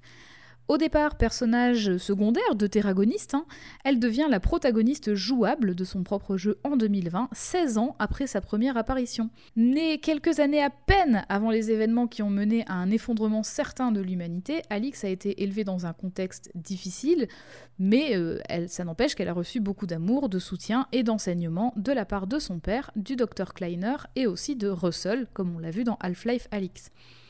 Active dans la résistance contre le cartel dès que cela lui est possible, Alix est une pirate informatique, une mécanicienne et une réparatrice, une amélioratrice de robots de 2m50 nommée Chien, et une combattante maline et courageuse. Bien entendu, cela n'empêche pas qu'elle reste faillible, hein, elle, a, elle a- elle a de ses peurs, elle a peur du noir, elle a peur de certains monstres, elle panique quand il y a beaucoup d'ennemis, ça dans Half-Life Alix c'est vrai qu'il y a des moments en fait, bon bah... Par exemple, je- quand elle se prend un coup, bah du coup tu l'entends paniquer, tu vois, tu l'entends gémir de douleur, enfin voilà, c'est normal. Que bah encore une fois, bah Gordon lui il dit rien. Il y a, même pas d'onomatopée, donc ça veut dire que c'est beaucoup Ah, plus réaliste aussi du côté d'Alix. Et du coup, euh, elle panique aussi, enfin elle panique. Voilà, je disais qu'elle paniquait quand elle avait beaucoup d'ennemis autour d'elle, et elle sait quand un combat est perdu d'avance. Donc du coup, ça l'oblige à chercher d'autres moyens. Elle, elle est obligée de redoubler d'ingéniosité pour se faufiler partout où elle doit se rendre. Positive, autant qu'elle le peut, Alix ne pense qu'à la libération de sa planète, alors même qu'elle n'a que très peu connu le monde d'avant. En ça, elle est selon moi plus intéressante que Gordon Freeman, Oui. qui lui est muet et comme je le disais, semble ne jamais paniquer, ne jamais avoir mal, ne pas vraiment avoir C'est de... une toile vierge en fait. Ouais, voilà, c'est ça, il a pas vraiment de traits euh, qui font de lui quelqu'un d'humain en fait. Mhm. Et peut-être qu'il est un peu trop tard pour le dire, mais étymologie time avec Codex Je l'attendais. Alors le nom Vence n'a pas trop trop d'intérêt en termes de signification. Ça- ça- C'est un mot dérivé du vieil anglais qui veut dire que tu c'est qui vivait près d'un marécage. Donc je, je Ok. vois pas trop le lien, mais bon bref. Le prénom Alix est plus intéressant en revanche parce que c'est un dérivé du prénom Alex ou Alexandre, Alexander, qui vient d'Alexandros en grec et qui signifie en grec défenseur des humains enfin Ah, bah des oui. hommes, des humains. Cela semble un peu simpliste, mais en cela, si Gordon Freeman indique qu'il est un homme libre, ce qui semble logique puisqu'il Mhm. enfin, il veut s'échapper de Black Mesa, Alix, elle, elle est là pour défendre les humains et les humaines. Et les du coup, c'est pas... c'est- ça. ça intéressant, surtout que Gordon Freeman ce soit lui l'homme libre, alors que ça. Alix, elle, elle va libérer les autres. Ouais. D'ailleurs, chose, très, chose intéressante aussi, les Vortigaunt, ils ont une façon un peu étrange de parler, en énigme et tout, et en fait, quand ils parlent d'une personne, en anglais, je sais pas. Alors, je- moi, j'ai regardé des let's play en anglais, hein, donc euh, je sais pas en français, mais j'imagine qu'ils ont traduit ça aussi. En anglais, par exemple, quand ils parlent de Gordon Freeman, ils disent The Gordon Freeman. Donc le Gordon Freeman, la Alix Vance. En fait, ils mettent, un, ils mettent toujours un déterminant avant. Mhm. Et du coup, je trouve ça encore plus intéressant. C'est genre, euh, c'est The Freeman, quoi, ils disent à chaque fois. Donc voilà. Mhm. Ouais, ouais, ouais. Et C'est là, du si coup- C'était un titre. C'est ça. Et là, du coup, c'est pas pour rien, finalement, que la requête qu'Alix fait au G-Man, c'est immédiatement celle de libérer la planète Terre du cartel. Mhm. Elle a grandi dans un cadre de résistance où l'entraide est la clé. Aussi, c'est important pour elle de faire équipe avec d'autres personnes, que ce soit Gordon Freeman ou Russell, par exemple. C'est aussi pour cela qu'elle est très encourageante envers les autres. Ça, c'est aussi un truc dans l'épisode 1 et l'épisode 2, donc qui suivent Half-Life 2. Elle est. Enfin, vraiment, elle félicite très souvent le joueur, en fait. Elle est souvent là, genre, ah, super, euh, beau tir, euh, ou do your worst. Mhm. Enfin, tu vois, elle, elle est très encourageante à chaque fois. Mais bien qu'elle soit amicale, droite dans ses bottes, et qu'elle ait des projets de résistance bien établis, cela n'empêche qu'elle est tombée dans le piège d'un mystérieux personnage, comme Gordon auparavant. Ouais, oui. Il y a donc fort à parier qu'Alix Vance sera encore développé dans le futur, en espérant qu'il ne faille pas attendre une nouvelle dizaine d'années Oui, pour bah, savoir ce que nous réserve la licence est, on est rodé hein, en termes Oui. d'attente. Oui. Envoyez-nous les 20 ans d'attente, on est prête, franchement. Est-ce que tu as des questions? Je n'ai pas de questions. Je n'ai pas de questions. Est-ce que tu as une échelle de valeur? Alors, sur 1998, épisode 2, euh, couteau suisse. Sur 1998 épisode de couteau suisse, c'est très compliqué comme échelle de valeur. Épisode j'espère que 2, vous suivez. couteau suisse. Épisode 2 avec un 2, j'espère. Oui, le chiffre bah, bien 2. sûr. Oui, d'accord. Je vais mettre à Alix Vance de Half-Life 1900 1908 épisode 1 couteau suisse parce que je l'ai- je l'aime bien, je l'aime beaucoup, je la trouve très elle me fait beaucoup penser à Jade en fait. C'est de- pire en pire de notation, Pour être honnête, elle est très euh, dans la défense des Mhm. autres, elle est très dans. Elle est sympa, elle fait des petites blagues et tout, elle est pas genre dure et sombre et machin, ce qui est euh, pas nul non plus ou pas mauvais, mais ça, ça, ça, ça apporte un peu de, de gaieté dans tout Mhm. ça. Et j'aime beaucoup aussi qu'elle soit très pratique, très efficace, très on va pas passer par quatre chemins, tu me donnes un gun, une poche, un petit sac à dos, j'y vais, je fais ce qu'il faut faire et euh, je bricole, puis euh, je fais des petits trucs et tout. Enfin, elle est très euh, j'ai- J'aime beaucoup ce côté-là, qui est pas Mhm. très grandiloquent et tout, qui est très terre à terre. J'aime beaucoup. D'ailleurs, en parlant de côté pratique, il y a aussi une chose que j'ai pas mentionnée, mais comme tu le joues en VR, Half-Life Alix, quand tu mets des choses dans ton sac à dos, tu dois vraiment faire le geste de mettre un truc par-dessus ton épaule. Ou par exemple, quand tu passes devant des zones où il y a des spores et donc des vapeurs toxiques, si t'as pas de masque à gaz, tu peux mettre ta main devant ta bouche Ouais. et ça marche. Et Ah, donc c'est trop bien. Ou euh, aussi, justement, dans le, dans le let's play que j'ai vu, le joueur prenait, il a pris un, un chapeau de un casque de chantier au début du jeu pour rigoler, il l'a mis sur sa tête et en fait il l'a gardé pendant plusieurs, euh, plusieurs Il heures. Ouais. Il l'a oublié, mais en fait ça lui a sauvé la vie parce qu'à un moment, en fait il y a des Oh ennemis qui sont des monstres qui sont suspendus au plafond et qui Oh laissent pendre leur langue. Et donc Oh, si tu te fais, euh, c'est si tu te terrible. fais choper par eux, bah tu, tu vas mourir quoi. Et en fait il a, il Ah, a échappé à une attaque d'un de ces monstres parce que le monstre a chopé son, son chapeau et pas lui. Donc du Ah, c'est coup, génial. il avait plus son casque, mais il a survécu. Ah, mais ça aussi, c'est un truc que j'aime bien, c'est que Ça, c'est coup, trop les- La façon dont elle est et dont elle appréhende l'action. Hmm. Bon, après, peut-être que je vais chercher très loin, hein, mais du coup, ça donne ces mécaniques de jeu dans Half-Life Alix qui aurait pas eu si ça avait été euh, Gordon Freeman encore une fois, Ouais. où ça aurait été juste été des, mé- été des mécaniques euh, classiques de tu tires avec un gun et puis euh, Oui, tu t'as te toutes- protèges toutes avec les ton phases, comme euh, ça, alors que Toutes là, les phases des piratage, euh, elles sont incroyables. C'est vraiment tu, les- mais oui, tu pirates pour de vrai, donc t'as des, c'est- t'as des puzzles en fait. T'as vraiment Mais oui, des énigmes, des bien. puzzles à résoudre euh, avec ton multi-tool, ton multi-outil que tu n'aurais pas eu avec, avec Gordon quoi. Bah ouais, donc ça, je trouve ça trop cool aussi. Mais ouais, je, je l'aime bien. J'aime bien bah, le fait qu'elle soit bricoleuse, le fait qu'elle soit un peu pirate, qu'elle s'intéresse un peu à tout, qu'elle touche à tout et tout. Euh, et 1908, épisode 1, parce que j'allais pas mettre 1998, épisode 2 non plus, je vais pas mettre 100%. Et aussi parce que en vrai, même si je trouve l'histoire euh, intrigante et cool et tout, Mhm. je suis pas plus touchée que ça par euh, Ouais. l'univers d'Half-Life. Après, ça, c'est le jeu en soi, c'est pas le personnage. Mais du coup, enfin, forcément, je m'intéresse moins au personnage parce que je suis moins intéressée par l'histoire qui l'entoure Mhm. et, et ses relations aussi. Ma- même, euh, sauf peut-être celle avec Russell dans Half-Life Alix qui a l'air intéressante et j'aimerais bien en Ouais. savoir plus. Enfin, on le voit peu, hein, on, le voit, on le relations- voit une ouais, fois voilà, vite fait, et puis après on l'entend surtout. Il est, Ouais, il est voilà. surtout dans l'oreillette, quoi. et d'où il sort, qui sait et tout. Mais ses relations, autrement, euh, je les trouve pas. Enfin, elles m'intéressent pas plus que ça. Donc, Hmm. Voilà. Donc 1908 épisode 1 couteau suisse sur 1998 épisodes de couteau suisse et je pense que c'est l'échelle de valeur la plus compliquée. J'ai du mal à la concevoir. raison, raison de plus pour rappeler que bah, elles n'ont vraiment aucune euh, valeur. Au final. Oui, voilà, c'est après le temps n'existe pas, nos échelles de valeur ne valent rien finalement. Mais je suis ravie quand même. Merci beaucoup, Jade, pour ton Bah, écoute. merci à toi de m'avoir fait découvrir ce perso et désolé à... à notre auditrice qui pensait Ah, avoir trouvé mais qui l'a pas Mais, trouvé, désolé. mais en tout cas, bra- bravo pour vos propositions qui étaient les toutes bravo. très intéressantes. Bravo, et merci. raisonnements de ouf. Oui, carrément. Et puis merci aux auditoristes de leur écoute. Est-ce que tu pourrais nous rappeler où on pourrait retrouver toutes les images que je t'ai envoyées?